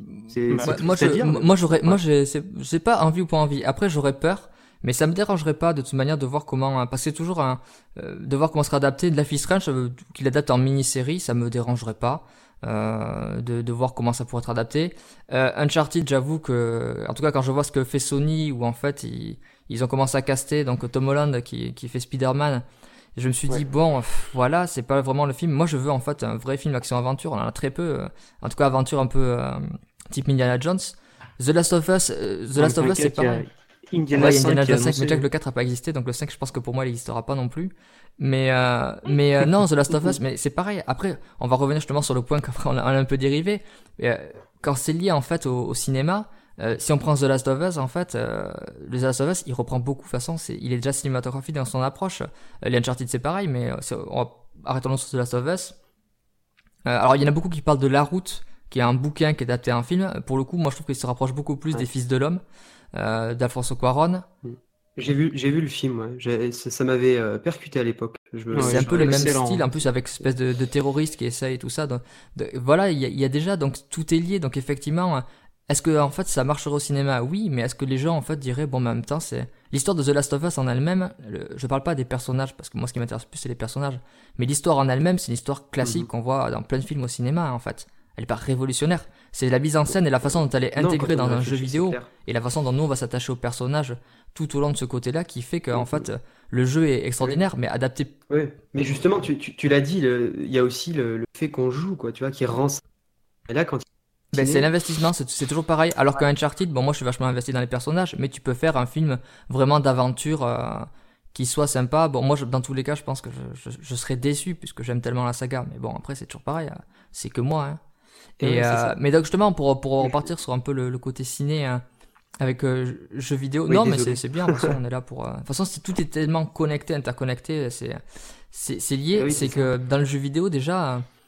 Euh, alors, les choses qu'on va retrouver du cinéma qu'ils ont pris, par exemple, c'est des trucs tout bêtes, mais euh, c'est les cinématiques. Enfin, euh, je sais pas si vous vous rappelez, les premières cinématiques dans Ouais, les jeux, bah, c'est un truc cinématographique, ça. En fait, il y avait ça, et puis après, ils ont fait plein d'autres choses. euh, dans la mise en scène, par exemple, je sais pas, enfin, si vous vous en souvenez pour ce qu'ils ont fait, mais euh, Medal of Honor, par Mhm. exemple, Medal of Honor, c'était un peu euh, le soldat Ryan, quoi. Ouais.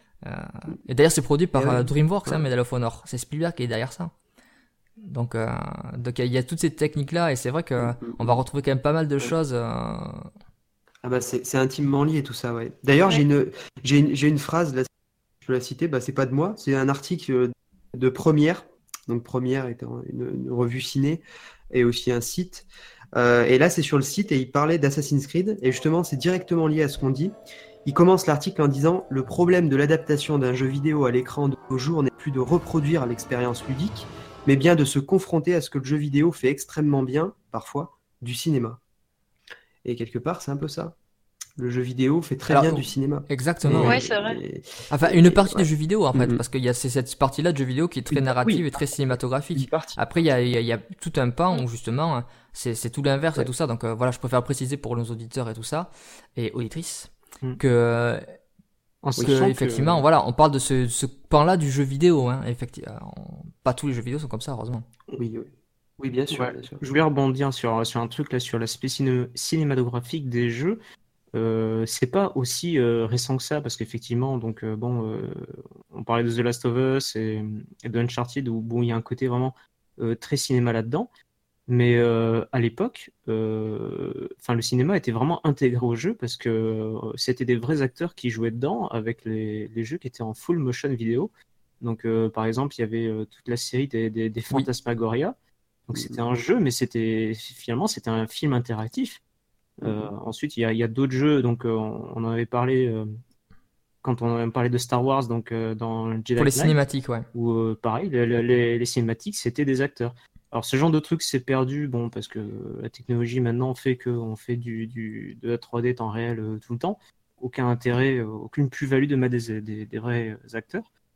Mais, euh, mais voilà, à l'époque, c'était c'était déjà très cinématographique. Mais ils, ont repris des trucs. T'as aussi euh, tout, tout toute une de jeux vidéo qui recherche aussi l'aspect photoréaliste aussi. C'est un côté aussi de vouloir correspondre à la réalité et donc aussi de, rendre un cachet cinématographique avec ce truc-là. Et même autre chose dans le cinéma, euh, c'est par exemple tout ce qui va être maintenant de plus en plus, on voit des acteurs et des actrices qui font du doublage en fait et du mocap. D'ailleurs, euh, Donc, Oui, oui, oui. Ouais, dans le jeu vidéo, oui. donc euh, c'est Mhm. euh, ça, ça vient de plus en plus. Et niveau jeu, niveau jeu vidéo, en termes de photoréalisme, jusqu'à. euh, ouais, mais nos auditeurs l'auront pas. Dommage. Jusqu'à jusqu'à mardi, il y, a le, il, y a, il y a un bundle sur Humble Bundle dédié au, à, à l'Unreal Engine. Et là, j'ai touché un jeu qui s'appelle The Land of Pain. Un jeu. euh, Je crois que c'est un gars tout seul qui l'a fait. Il me semble c'est un jeu horreur un peu. Et effectivement, il y a du photoréalisme dedans. hein. Il y, a, il y, a, il y a vraiment. Les moteurs d'aujourd'hui euh, permettent des, des moments de photoréalisme. Je, je trouve pas que le jeu. J'ai du mal. Bon, il y a des jeux, c'est vrai qu'on prend Uncharted 4 et tout. Sous, euh, certains aspects, c'est vraiment photoréaliste. Mais là, le, jeu dont je parle, c'est un, jeu à échelle euh, humaine, quoi. Vraiment, c'est une personne ou deux qui l'ont fait, quoi. C'est un truc très indépendant. Et même tout seul derrière son écran, le type, il a réussi à, à créer des moments de photoréalisme, quoi. C'est pas tout le jeu, mais il y a des moments où.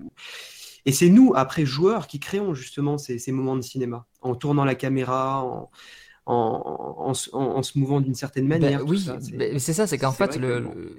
T'as, t'as, t'as deux metteurs en scène en fait dans le jeu. T'as, t'as, t'as le, le jeu parce que t'as quand même un cadre, mais toi aussi quand t'es actif sur la caméra. Mais euh, autre chose aussi d'ailleurs justement parce qu'on parle de, de jeux alors, qui veulent vraiment partir vers le cinéma, on, on est obligé de citer un, un créateur de jeux vidéo qui, qui fait souvent, euh, qui, qui fait, euh, enfin, il y a dissension euh, quand on parle de lui.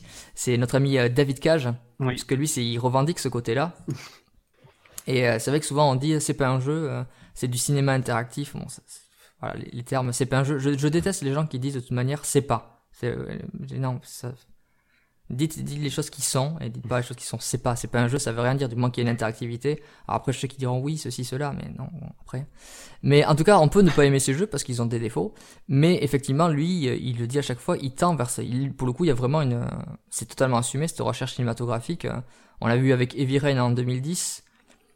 Ouais. Et ensuite Beyond Two Souls par exemple, où pour le coup il va même prendre des acteurs qui va modéliser vraiment aussi là. Donc Ellen Page, euh, on a aussi, euh, comment il s'appelle euh, Willem Dafoe en Willem 2013. Dafoe, ouais. Et là dans une interview récente, il parlait pour Détroit, son prochain jeu, que justement ils ont, pour le niveau des plans de caméra, ils ont, cité- ils ont intégré tout un système de focal qui est directement issu du ciné. Donc on voit que là il y a vraiment une recherche. euh, alors c'est pas pour dire que c'est bien ou que c'est pas bien, c'est juste pour vous dire vraiment à quel point le jeu vidéo euh, fait ça.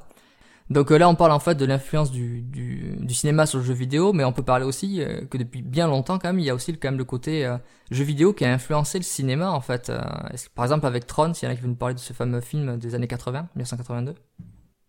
Mhm. Ouais, avec euh, j'ai oublié l'acteur euh, Jeff Bridge. Euh, Jeff Bridge, donc c'est le mec de Big Lebowski.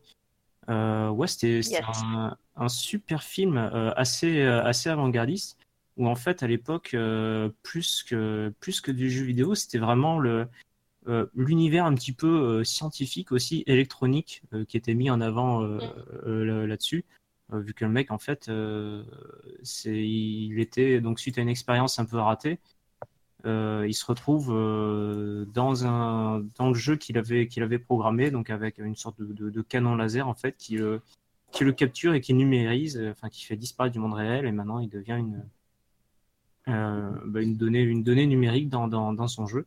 Euh, à l'époque, quand, quand ça sort, donc c'est vraiment de, la- de, c'est vraiment de la science-fiction encore. Et euh, Ouais. faut, faut, faut quand même s'accrocher. Euh, Je pense qu'il y a des tas de gens qui regardaient ça aujourd'hui. euh, euh, voilà, parce que justement, l'univers qu'il crée dans sa machine euh, est très particulier. Ouais, mais c'est directement adapté, enfin, c'est directement tiré de l'univers vidéoludique. D'ailleurs, c'est le premier film qui utilise les retouches par ordinateur. C'est la première fois dans l'histoire du cinéma qu'on utilise les retouches par ordinateur.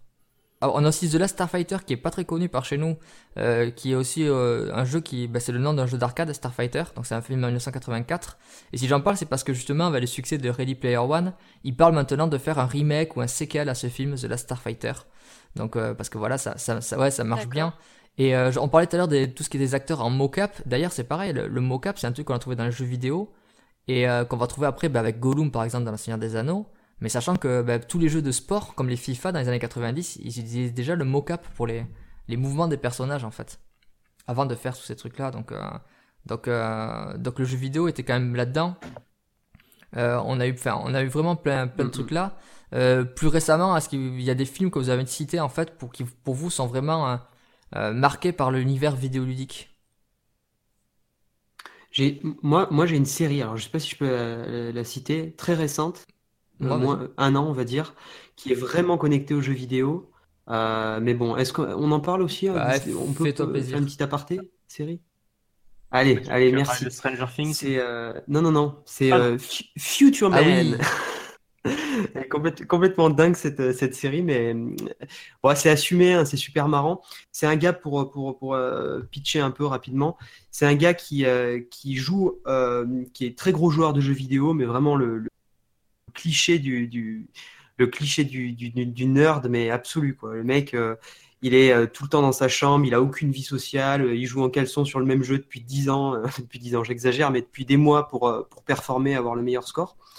Et, en l'occurrence, c'est un jeu que personne n'a fini, sur lequel il joue, un jeu sur PC, un, un FPS, et il arrive au moment où il le finit, le jeu, et, là, qu'est-ce qui se passe? Ben, Au moment où il le finit, en fait, il y a les personnages du jeu qui, sortent qui apparaissent au milieu de sa chambre, quoi, en gros, et il se retrouve avec, euh, il se retrouve, voilà, il y a une connexion entre le, jeu euh, qui, qui, était qu'un jeu, bah, le jeu euh, devient réalité, en fait, et après, il est projeté dans le futur.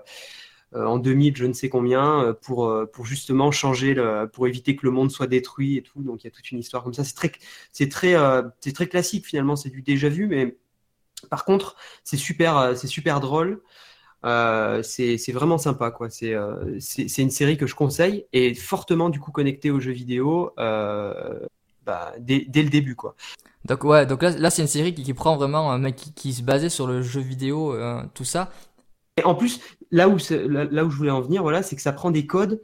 C'est-à-dire que dès- ils se retrouvent dans l'univers du jeu vidéo et les gars qui, les gars qui, qui, voilà, ils se battent, il y a du combat et tout avec, euh, avec justement les, les personnages du jeu vidéo qui deviennent ses potes entre guillemets, ses partenaires. Et à chaque fois qu'il y en a un, que voilà, il, il met une tarte à quelqu'un, l'autre il dit headshot comme ça. Il, il y a toujours des plein de sons et tout. Ça reprend des, ça reprend des termes spécifiques du jeu vidéo quoi. C'est vraiment marrant. Il y a Ouais, plein de co- gimmicks, comme ils avaient fait en fait euh, avec un film justement avec le Scott Pilgrim de, où c'était plus sur les jeux de combat, mais c'était un peu le même genre de truc euh, qu'ils avaient fait avec des effets et des euh, au, cinéma en fait. Mhm. D'accord. Mais là, c'est là, c'est bien intégré. C'est, enfin, c'est malin, quoi. Moi, j'ai trouvé que c'était vraiment bienvenu. Ok. Quel- Quelqu'un d'autre, un autre film qui veut placer là-dessus? Euh, ouais, pour, euh, pour répondre à ta question, euh, moi je vais, je vais vraiment aller un petit peu plus loin. Je vais vraiment parler des mécaniques du jeu vidéo qu'on retrouve au sein des, des films. Parce que ça se fait de plus en plus. Bon, après, c'est peut-être mon côté de, de développeuse qui revient un petit peu à l'assaut. Mais moi, le level design, je, le- je le vois un peu partout et surtout euh, concrètement à l'heure actuelle. Euh, en gros, je vais, vous donner un exemple tout simple. Par exemple, dans Harry Potter, c'est tout con, mais au moins ça reste pour un public euh, qui est assez large. Dans Harry Potter, en fait, le protagoniste, il a plusieurs étapes à franchir. Et en fonction de ces, étapes, en fait, il va gagner plusieurs choses. À chaque étape, du coup, il level up etc., etc., pour atteindre le boss final. Et en gros, il y a ce, ce- cette sorte de level design, on le, on le retrouve n'importe où. Tu reprends le labyrinthe, c'est pareil. Le mec, il apprend comment, on va dire, utiliser ses outils pour s'en sortir, etc. Et il passe d'une étape à une autre. Et ça, pour moi, c'est- réellement du level design pur et dur. Voilà. Et du coup, euh, bah, en fait, les mécaniques du jeu vidéo, ça se ressent dans plusieurs films comme ça, et notamment bah, dans des films de science-fiction, des films d'aventure. Et dans- à l'heure actuelle, on a vu ça, on en parlait tout à l'heure avec le dernier Jumanji. Totalement. Là, ouais. vraiment, tu avais, plusieurs niveaux différents pour atteindre, euh, pour atteindre, on va dire, la mission, euh, la mission finale euh, pour sortir du jeu, quoi. Mm. Donc, Voilà. C'est intéressant en tout cas, ouais. Surtout d'avoir le, le- le regard de quelqu'un qui travaille dans le vidéo. Enfin, c'est c'est marrant de voir que ça te, ça t'interpelle de, de, de retrouver Ah ouais, des moi, mécaniques. moi, quoi. tout le temps. Ah ouais, moi tout le temps. Je le fais tout le temps. Ouais. Parce que nous, enfin, moi en tant que joueur et pas, pas, pas, pas derrière le, de- pas, pas de- les mains dans le cambouis, quoi, on va dire, j'ai pas cette, euh, j'ai pas Cette forcément la même perception, quoi. Enfin, Ouais. disons que je les vois pas, j'y fais moins attention à ces choses-là. C'est vrai que bon là j'ai remarqué dans la série quand l'autre il fait headshot machin comme ça, forcément on remarque, Ouais, euh, c'est vraiment en fait, ça soit le level design qui est implicite, ouais, soit le vocabulaire. design euh, qui est explicite, donc avec euh, avec euh, voilà, avec des feedbacks sonores ou. Ouais, voilà, exactement, ouais, des effets sonores. Mais ouais, ouais, mais c'est tout à fait ça. Mais en plus, Jumanji, pour moi, t'as as bien raison de le dire parce que justement, euh, c'est ce qu'on ce qu'on disait, euh, enfin ce qu'on disait. Euh, en fait, les, finalement, les meilleurs films euh, sur le jeu vidéo ou qui intègrent le jeu- les codes du jeu vidéo sont pas forcément les adaptations qui elles vont tenter d'être beaucoup plus décodées cinématographiquement parlant, mais ça va être des films qui vont justement faire l'inverse. Et le Jumanji, le dernier, donc euh, qui est sorti l'année dernière, là, Bienvenue dans la jungle. Euh, en fait, effectivement, il reprend tous ces codes-là de manière très intelligente. Moi, j'étais très agréablement surpris par ce film-là. Et, euh, et parce que voilà, t'as, t'as, t'as du coup avec les, différents personnages, hein, c'est un jeu coop, on va dire, euh, un monde plus ou moins ouvert. Enfin, il y a différents hubs, ils vont croiser des PNJ, et c'est vrai que c'est, ils jouent avec ces codes-là. Euh, un film un peu plus, euh, qui était, alors quand je l'avais vu au cinéma, j'étais passé à côté et je l'avais pas forcément apprécié. Et quand je l'ai revu bien après en Blu-ray, j'ai adoré ce film-là. C'était le Sucker Punch de Zack Snyder. Ouais, exactement. En fait, Ouais. tout à l'heure, quand je parlais de level implicite et explicite, et ben là, t'as les deux. T'as vraiment les deux. T'as, t'as, t'as ce que tu peux voir directement, euh, que ce soit un, un public lambda ou un joueur avéré. Et là, là, tu, tu as vraiment le level design explicite et Ben, implicite. ouais, Ouais, mais c'est c'est- c'est fort possible. Je pense que j'ai pas tout vu, mais j'ai beaucoup aimé. Et puis il avait une, une bande son absolument Mais exceptionnelle. ouais, hein. ouais, et J'ai- puis il- il joue j'ai sur, euh, il adoré y a vraiment ce musique cadre à la dessus. fois thé- théâtral, mais vraiment ce ce cadre du jeu vidéo, euh, parce qu'effectivement, donc ils auront différents levels, ils auront différentes missions à faire en coop, et en même temps, il y a, il y a même un jeu dans le jeu, puisque Mm, mm. après ça dépend comment on interprète le, le, le film ou pas, mais euh, c'est qu'en fait le, enfin c'est un personnage qui rêve, enfin en tout cas moi c'est mon interprétation, après il faudrait voir, c'est un personnage qui rêve et donc qui joue d'autres personnages. Donc il vit plusieurs histoires, donc il y a un jeu dans le jeu, Oui. fait une sorte de, de système de poupée russe, de Ouais, mise en abîme, Mm. puisque finalement euh, le, Oui, voilà, le perso principal du film n'est pas celui qu'on qui est mis comme perso principal finalement. Et, euh, et donc c'est c'est très intelligent. Et, euh, moi la première fois quand je l'avais vu justement, j'avais trouvé j'étais resté qu'à la première lecture. Et c'est en le re-regardant que je me suis dit non en fait c'est beaucoup plus Mhm. intelligent que ça en a l'air. Euh, Zack Snyder quand même, se, se- avec toutes ses affaires et Warner Bros, s'est fait pas mal allumer, mais je pense que c'est quand même quelqu'un qui a vraiment des idées visuelles et pas que visuelles aussi, d'auteurs qui sont vraiment très intéressantes. Et Ouais. Sucker Punch pour le coup euh, mariait les deux et, et c'était vraiment très intéressant. Alors bon on a parlé là de Ready Player One qui fait pour le coup plein de références euh, euh, récentes, mais dans le genre aussi, euh, euh, on a parlé de la vue FPS avec par exemple donc Hardcore Henry. Euh, vraiment, mais même si on prend aussi les films euh, de fan footage type Rec et tout ça, c'est pareil avec la caméra, c'est une manière de jouer aussi. Et il y a ce côté-là Ouais. euh, qui a été repris après Ouais, dans les codes de films, de- dans, dans les jeux d'horreur aussi, puisqu'on a les jeux comme Outcast, Il y a aussi, euh, comment ça s'appelle? Cloverfield qui faisait aussi. ça. Mais il y a Ah, aussi un autre oui. truc qui, qui, on va dire, le classique du jeu vidéo et qui est dans les films aussi, c'est le fameux Die and Retry. Parce que si vous prenez le Die and Retry, par exemple, vous prenez un film qui est Ouais. pas du tout un film de jeu vidéo, mais prenez par exemple Un jour sans fin, la comédie de Harold Ramis avec euh, Bill Murray. Oui. Et bien en fait, c'est du. Die Ah and Retry. excellent. Parce qu'à chaque fois, il doit, il doit atteindre un niveau. Oui, oui, c'est vrai. Et en fait, parce qu'il essaye, en fait, donc l'histoire, c'est qu'il est bloqué la même journée.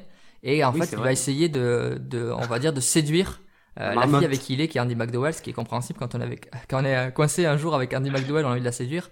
Donc il va échouer et à chaque fois revenir. Donc ça, c'était dans une comédie. Et il y aura des films qui seront beaucoup plus jeux vidéo euh, dans ce genre-là. Par exemple, il y a Code Source. Je sais pas si vous l'avez vu. Alors, Oui, attends. excellent. Code Source, bah, je le conseille, Johanna, parce que c'est un film de Duncan Jones aussi qui a fait Warcraft. C'est en fait c'est avec Jake Gyllenhaal, c'est un gars qui se retrouve dans, en train- dans un train et il doit empêcher une bombe d'exploser et il revit toujours la même séquence. Ah oui, attends, je crois qu'il y a une actrice que euh, j'adore oui, dedans. c'est euh, Mi- euh, c'est Bridget euh, non, Bridget, c'est Michel Monaghan. Il y a Michel Monaghan et Vera Farmiga dedans. Ah oui, alors je l'ai vu ce film. Il date de a 2011, hyper longtemps. mais je le conseille, il est vraiment super bien. Ils utilisent vraiment le côté, euh, le côté vraiment Diane Retry, puisque pour le coup, vraiment, à chaque fois, la bombe explose, et donc, à chaque fois, à force d'échouer, il doit essayer de trouver des indices pour justement euh, empêcher cet attentat. Et dans le même genre, on a évidemment, je sais pas si vous vous souvenez tous, là, c'est l'adaptation aussi, euh, Edge of Tomorrow de Doug Liman avec Tom Cruise, où c'est pareil, en fait, il avance et, Ouais. et, il y a- et donc il doit jouer euh, et, donc mourir. Et d'ailleurs, c'était le, le sous-titre du film, hein, c'était ça, c'était Live, Die et Retry, quoi.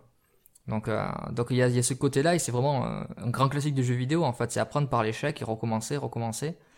Et donc, euh, donc voilà, quoi, Ouais. avec une sorte de checkpoint, Eh oui. quoi. Voilà, quand tu sais que tu, euh, que dans le film avec Tom Cruise, c'est ça. Pour passer la plage, faut faire ça. Donc ça, je le sais. Ben, quand je meurs, après, je vais découvrir autre chose. Et c'est vraiment un truc de jeu vidéo pur, quoi. Donc, euh, donc c'est pour montrer que vraiment le, le cinéma et le jeu vidéo sont liés et que en fait, ils- finalement, ils se, ils se nourrissent l'un l'autre. Il n'y a pas. Oui, c'est vrai. Il n'y a pas en fait Mm. de qui était là en premier parce que ça peut pas, ça peut aller extrêmement loin. Et moi, ma, ma référence, justement, quand, lorsque j'ai intégré euh, mon école à à Bellecour, en fait, ça- je sais pas si vous connaissez Mobius. C'est Ouais, l'auteur de BD, niveau ouais. BD, exactement. En Ah, fait, si, il a, lui, il avait réa- réalisé Major Fatal, donc il y a des années de ça. Et Major Fatal, en fait, ça- c'est une référence. Enfin, moi, c'est ma référence au niveau du level design dans les jeux vidéo. En fait, t'as que que du LD, t'as que du LD dans cette BD. C'est incroyable. T'as l'impression en fait que que tu lis une BD, euh, je sais pas, j'en sais rien, que tu lis, je sais pas, j'en sais rien, de, un level design de- d'un d'un Super Mario Bros par exemple. C'est extrêmement cool. Et je sais pas de, de quand elle date exactement cette BD, mais ça doit être facilement Mais en fait, de- depuis que le jeu vidéo a été créé, je pense que forcément que le cinéma a, a pris des codes, euh, euh, pas, pas dès la naissance, mais en tout cas Mhm. depuis que ça a été démocratisé, avec, même avec l'informatique, jeu vidéo, puis là, donc l'informatique, ben on se rend compte que ça a été pris, euh, ça, ça, ça, ça a été pris et intégré, puisque voilà, ben, tout, tout, de toute façon, euh, je vais pas faire des grands discours, mais tout art se nourrit l'un l'autre, de toute manière, c'est, euh, sur- surtout quand il y a un côté euh, Oui, technique et narratif, parce que les deux partagent ça quand même au cinéma, même s'ils le font pas de la même manière, cinéma et jeux vidéo, dans pas tous les jeux vidéo, mais je veux dire, il y aura toujours un côté technique et narratif. Euh, ça peut être narratif, ne serait-ce que par le Mhm. gameplay, pas forcément par une histoire en fait. Donc, euh, donc forcément, euh, c'est, ils sont vraiment, euh, Ouais. ils sont liés l'un l'autre et ça fonctionne quand ils se nourrissent, pas quand ils se singent. Le problème, c'est que des fois, ils se singent un peu les, les deux. Enfin, ça, c'est que mon avis, mais euh, Ouais, c'est sûr. Et puis après, il y a le, le jeu vidéo qui dernièrement Battle Royale. Et- Mais euh, Et ouais, mais Oui, qui, qui c'est vrai qu'il y avait un, fi- il y avait un film qui adapté même d'un. Alors je sais pas si c'est le manga en premier ou le film en premier. Euh, Alors, le Battle Royale euh, en film, je sais pas quand il date le Battle Royale film. euh, Année, euh, 2003 japonais, de, là, de non mémoire. Ouais, début ouais. des années oui, 2000, c'est c'était de. c'était des jeunes même un peu. Des jeunes, C'est des lycéens. protagonistes du C'est film. des lycéens. Ouais, ouais, ouais, Oui, c'est- voilà. C'est c'est, Oui, euh, c'est c'est deux, oui. c'est deux, c'est deux. C'est-. Fukasaku. C'est de c'est 2001, 2001, 2001, 2001. euh, 2000 et, euh, production. Kinji Fukasaku, qui est un super Fukasaku. réalisateur. Mais vous savez qu'en fait, il a fait ce film-là. Le mec, il est assassin, je suis désolé. Mais euh, non, il, a- il était déjà très vieux en fait quand il a fait ce film-là. C'est un mec qui a fait des super films de yakuza dans les années 70, comme euh, euh, Combat sans code de morale ou Le cimetière euh, de je sais plus quoi. Enfin, il a fait plein de films japonais euh, euh, de yakuza. Si vous aimez ce genre-là, dans les années 70, c'est super bien foutu. Et en fait, il a fait ce film-là, Battle Royale, à plus de 80 D'accord. piges, je crois. Donc, euh, donc c'est- et Oui. Ah ouais, Et il est décédé euh, tr- trois ans après, pendant, pendant le tournage de la suite, ouais, qui était pas qui terrible. était, qui était devenu nul à chier. Mais euh, le Battle Royale était bien, et c'est vrai que maintenant, ce truc-là de Battle Royale, on retrouve dans les jeux, ouais, Eh ouais, effectivement. Il y a un système de loot box, en fait. Puisque euh, finalement, au début, quand ils ont leur, leur pactage, ils ont chacun, en fait, des, des trucs différents, et tu sais pas. Sauf que bon, eux, ils les payent pas. Mhm. Donc c'est l'avantage. Mais euh, coucou Electronic Arts. Mais euh, mais euh, mais c'est ce truc-là aussi dans, dans le film, c'est pareil. Quoi. Ils prennent leur ils prennent leur pactage, et puis il y en a qui peuvent se trouver Oui, avec un flingue, et puis d'autres avec un. Comme quoi, comme quoi, Et c'est- ce qu'on a dans les euh, mutuelle en fait, hein, mutuelle. D'un côté, on prend, on prend à nouveau, on mélange tout ça. Ouais, effectivement. On est beaucoup. Ben c'est ça, et, et le, plus intéressant, et pour l'instant, ça, dans le côté jeu vidéo, en fait, il faut que ça soit pour le meilleur dans les deux cas, en fait. Et bon, Oui. c'est vrai que c'est pas encore le truc là. Est-ce que l'avenir va nous dire, euh, va nous dire ça? Justement, ça sera un peu la conclusion ouverte.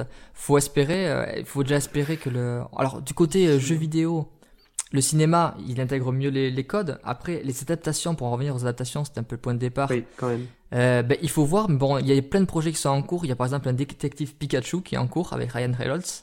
Euh, il y a un projet Mario aussi. Euh, Ubisoft, Sonic. ils ont pas lâché l'affaire. Il y a Sonic, effectivement. Ah, il y a un Mario Ubisoft, a- Mais du euh, je crois qu'il y a un projet Mario ouais, au, coup, au euh, Japon. du coup, Ah, ça, sera, ça, sera, ça sera vraiment de l'animation. Mais en fait, voilà, il pourrait faire à l'animation. Et d'ailleurs, je crois qu'il y avait une interview de Nolan North, donc il fait Nathan Drake dans les Uncharted, et il disait, mais à la limite, euh, là où ça pourrait marcher, parce que lui il disait, moi je suis pas. Enfin voilà quoi, il a pas son avis mais à donner, mais il le donne quand même, il a raison. Il dit, moi je serais pas forcément pour, parce que c'est déjà cinématographique, la manière de faire l'histoire, Eh mais oui. ça pourrait marcher en, fil, en, film en- d'animation. en- en- animation. Mais si tu Ouais. fais un film d'animation, autant garder le jeu vidéo, tu vois. Eh ouais, Ouais. c'est ça. Et, euh, Il n'y a pas de. Euh, donc, euh, et c'est vrai qu'en en film à gros budget, ben, il y a les projets Uncharted qui sont un peu lancés par Sony, mais c'est toujours en pré-prod, hein, donc ils ont un acteur, mais c'est même pas dit que ça, ça se fasse. The Last of Us, Neil Druckmann a bien déclaré que pour l'instant euh, le projet était mort. Alors avec la sortie du 2, peut-être que ça le relancera. Il y a un The Division que Ubisoft va, va, va produire Mon dieu. et qui comme euh, ouais mais comme pour le coup tu vois c'est un jeu qui était plus un jeu multi tout ça t'as peut-être moyen tu vois de garder que l'univers et de faire quelque Ah, chose L'univers est bien, ouais. J'y Mais j'y il- crois, j'y crois plus, ouais, finalement. Parce que The Division, quand même, ils ont casté euh, de mémoire euh, Jessica Chastain, c'est sûr. Ah ouais, quand Ah. même. Et le réalisateur, c'est pas un peintre. Euh, il faudrait que je. Le projet, je sais pas, il faudrait que je le, le retrouve rapido. Euh, quoi qu'il arrive, euh, euh, s'il y a Jessica Chastain, j'y vais direct. Voilà, Ouais, et, Jack- et voilà, il y, a- y y Jessica Chastain et Jack Gyllenhaal. Ah oui. Et, euh, et le hum, et le comment s'appelle le, le le scénariste c'est Stephen Gagan et Stephen Gagan c'est quand même un mec qui a fait euh, le scénario de Trafic ou de Syriana il a réalisé Syriana qui est un film que je conseille qui est génial Oui. Euh, un grand un grand grand film très intelligent et euh, c'est réalisé par le réalisateur je dis pas de bêtises l'un des co-réalisateurs de John Wick D'accord.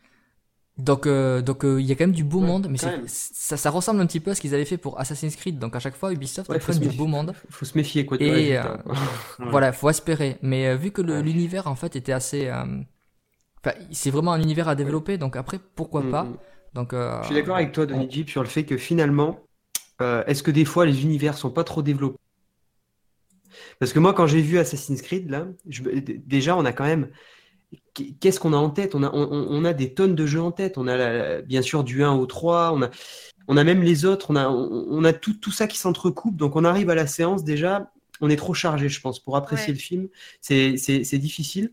Et puis au-delà de ça, moi, quand j'ai vu Assassin's Creed, parce que je l'ai vu hier, donc je peux un tout petit peu en parler, j'ai trouvé qu'il il sonnait vraiment creux, en fait. Le, problème des adaptations, souvent, et de beaucoup de films aujourd'hui à Hollywood, mais après, ça, ça, me regarde, c'est très subjectif, mais je trouve que ça va très très vite. Euh, c'est un peu cut, cut, cut, machin, tout s'enchaîne. Euh, on est toujours entre plusieurs dimensions. Euh, là, euh, en Espagne, pendant la période de l'Inquisition et, dans, un, dans une époque moderne, ça se mélange trop.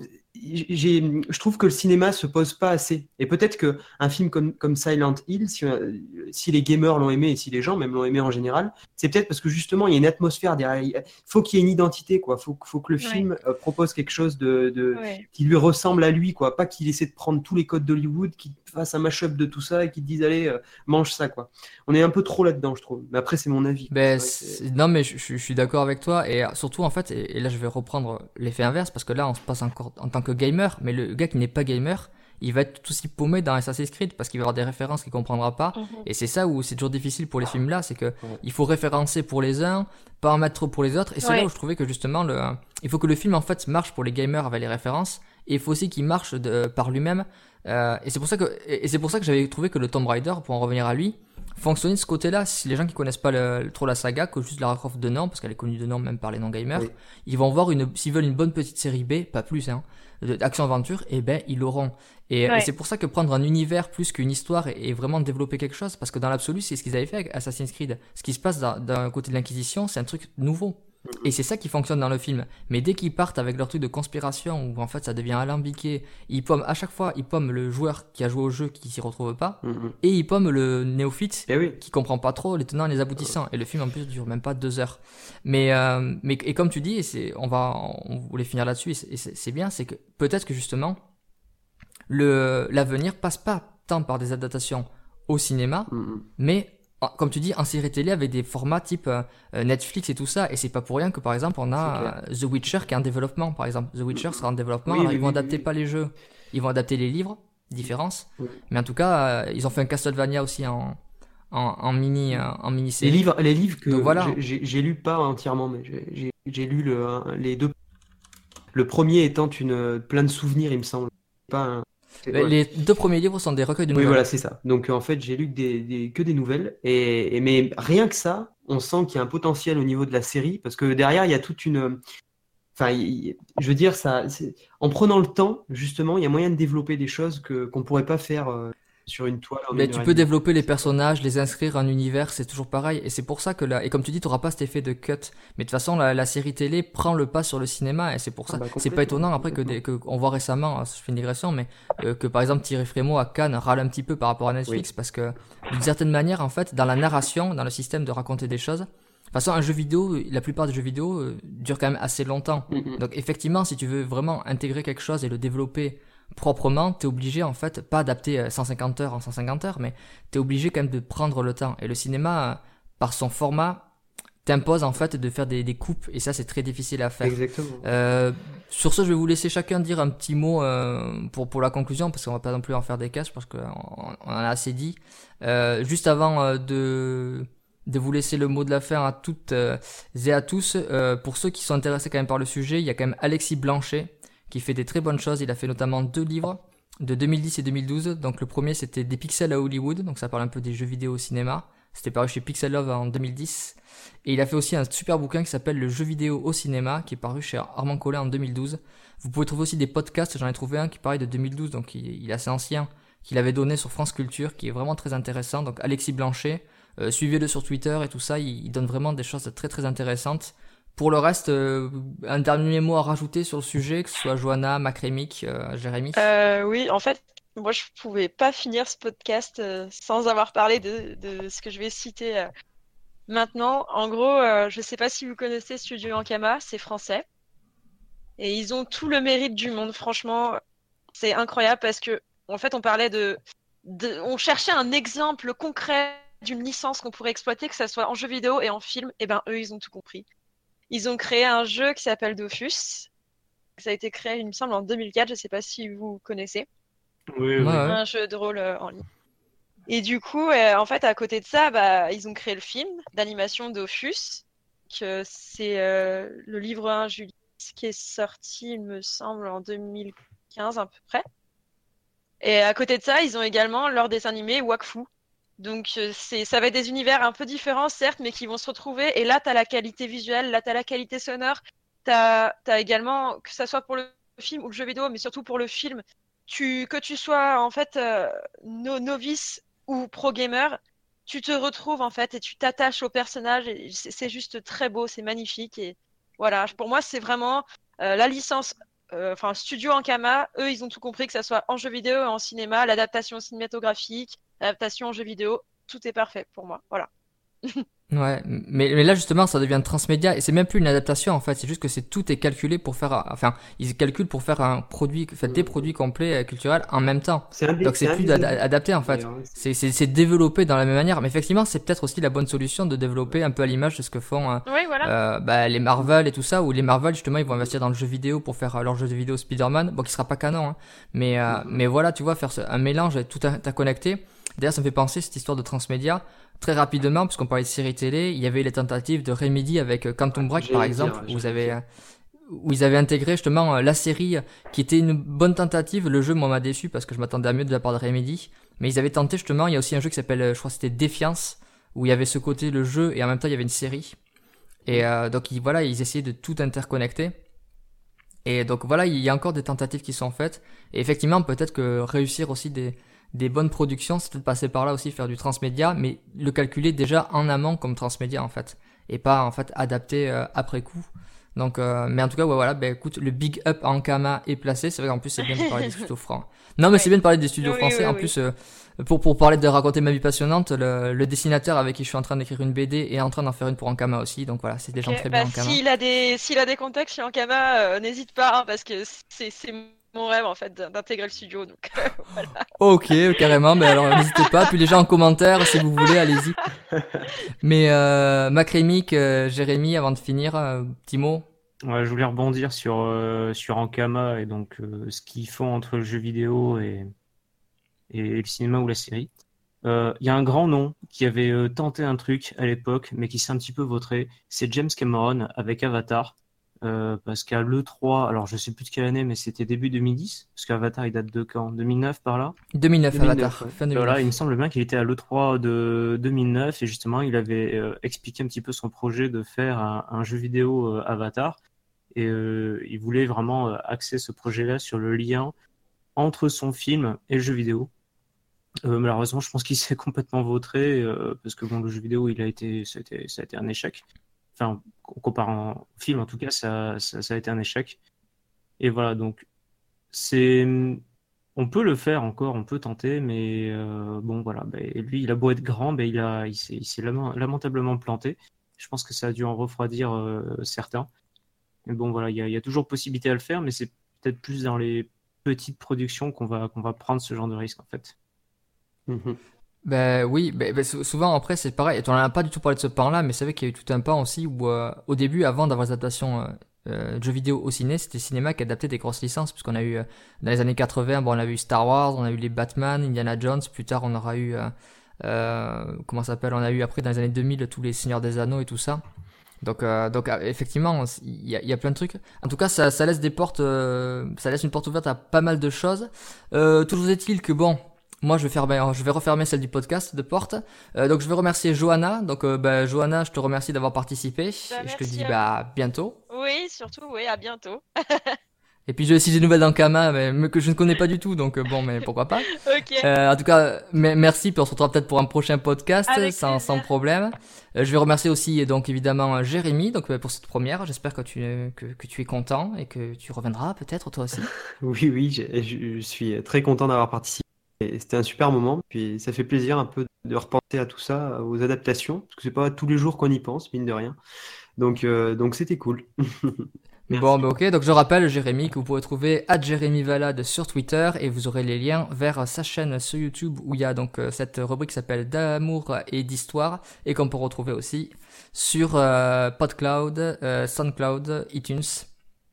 Et je vais remercier aussi euh, euh, Macrémic qui lui, euh, vous ne le retrouverez nulle part si ce n'est sur ces podcasts-là, mais c'est déjà super bien. Donc merci Macrémic euh, d'avoir fait le service avec moi. Bah, pas de problème. Bon, c'est vrai qu'on a essayé de faire court. Il y a des tas de trucs dont on voulait parler, mais bon. Voilà. Et oui, on fera, c'est ça en fait. Mais on est en format cinéma, et il faudrait qu'on fasse une série nous aussi Ah, en parce fait, c'est ça. Existence, Avalon, on les avait notés, on voulait en parler et, et puis. euh, Et oui, en fait, on, voulait parler. C'est vrai qu'on voulait parler des films qui euh, qui sont pas des qui sont tirés Ouais. sur vidéo, c'est que Existence, Avalon, Avalon, chef-d'œuvre euh, vraiment de Mamoru Oshii de 2001. réalisateur de, de Ghost in the Shell. Exactement, ouais, que je conseille beaucoup. Il y avait même Shoot Them Up qui quelque part en termes de gameplay est Oui. un film avec Clive Owen qui est un peu le, le Max Payne du cinéma, sauf qu'il n'y a pas il y a pas vraiment de scénario Ouais, derrière. Version réussie, ouais. Mais oui, il y a plein de choses à en parler, on pouvait pas tout couvrir. Donc n'hésitez pas en commentaire euh, si vous avez des, des commentaires par rapport à ce qu'on a dit ou des choses qu'on a oubliées. Eh ben justement, ça sera l'occasion en commentaire de le dire. Comme d'habitude, ben moi je prends plaisir à lire vos commentaires, je prends plaisir à y répondre. L'échange, c'est ce qui est le plus important, l'interaction.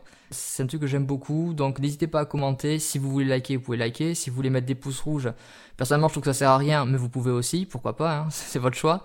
Euh, partagez, vous abonnez, vous connaissez le fonctionnement. Euh, vous faites ce que vous voulez. En tout cas, je vous remercie d'avoir écouté euh, jusqu'au bout. Je vous dis à bientôt pour une prochaine vidéo. En attendant, eh ben, geekez bien, jouez bien. Et puis au cinéma, profitez bien des films qu'il y a, adaptation jeux vidéo ou pas. Allez, ciao ciao.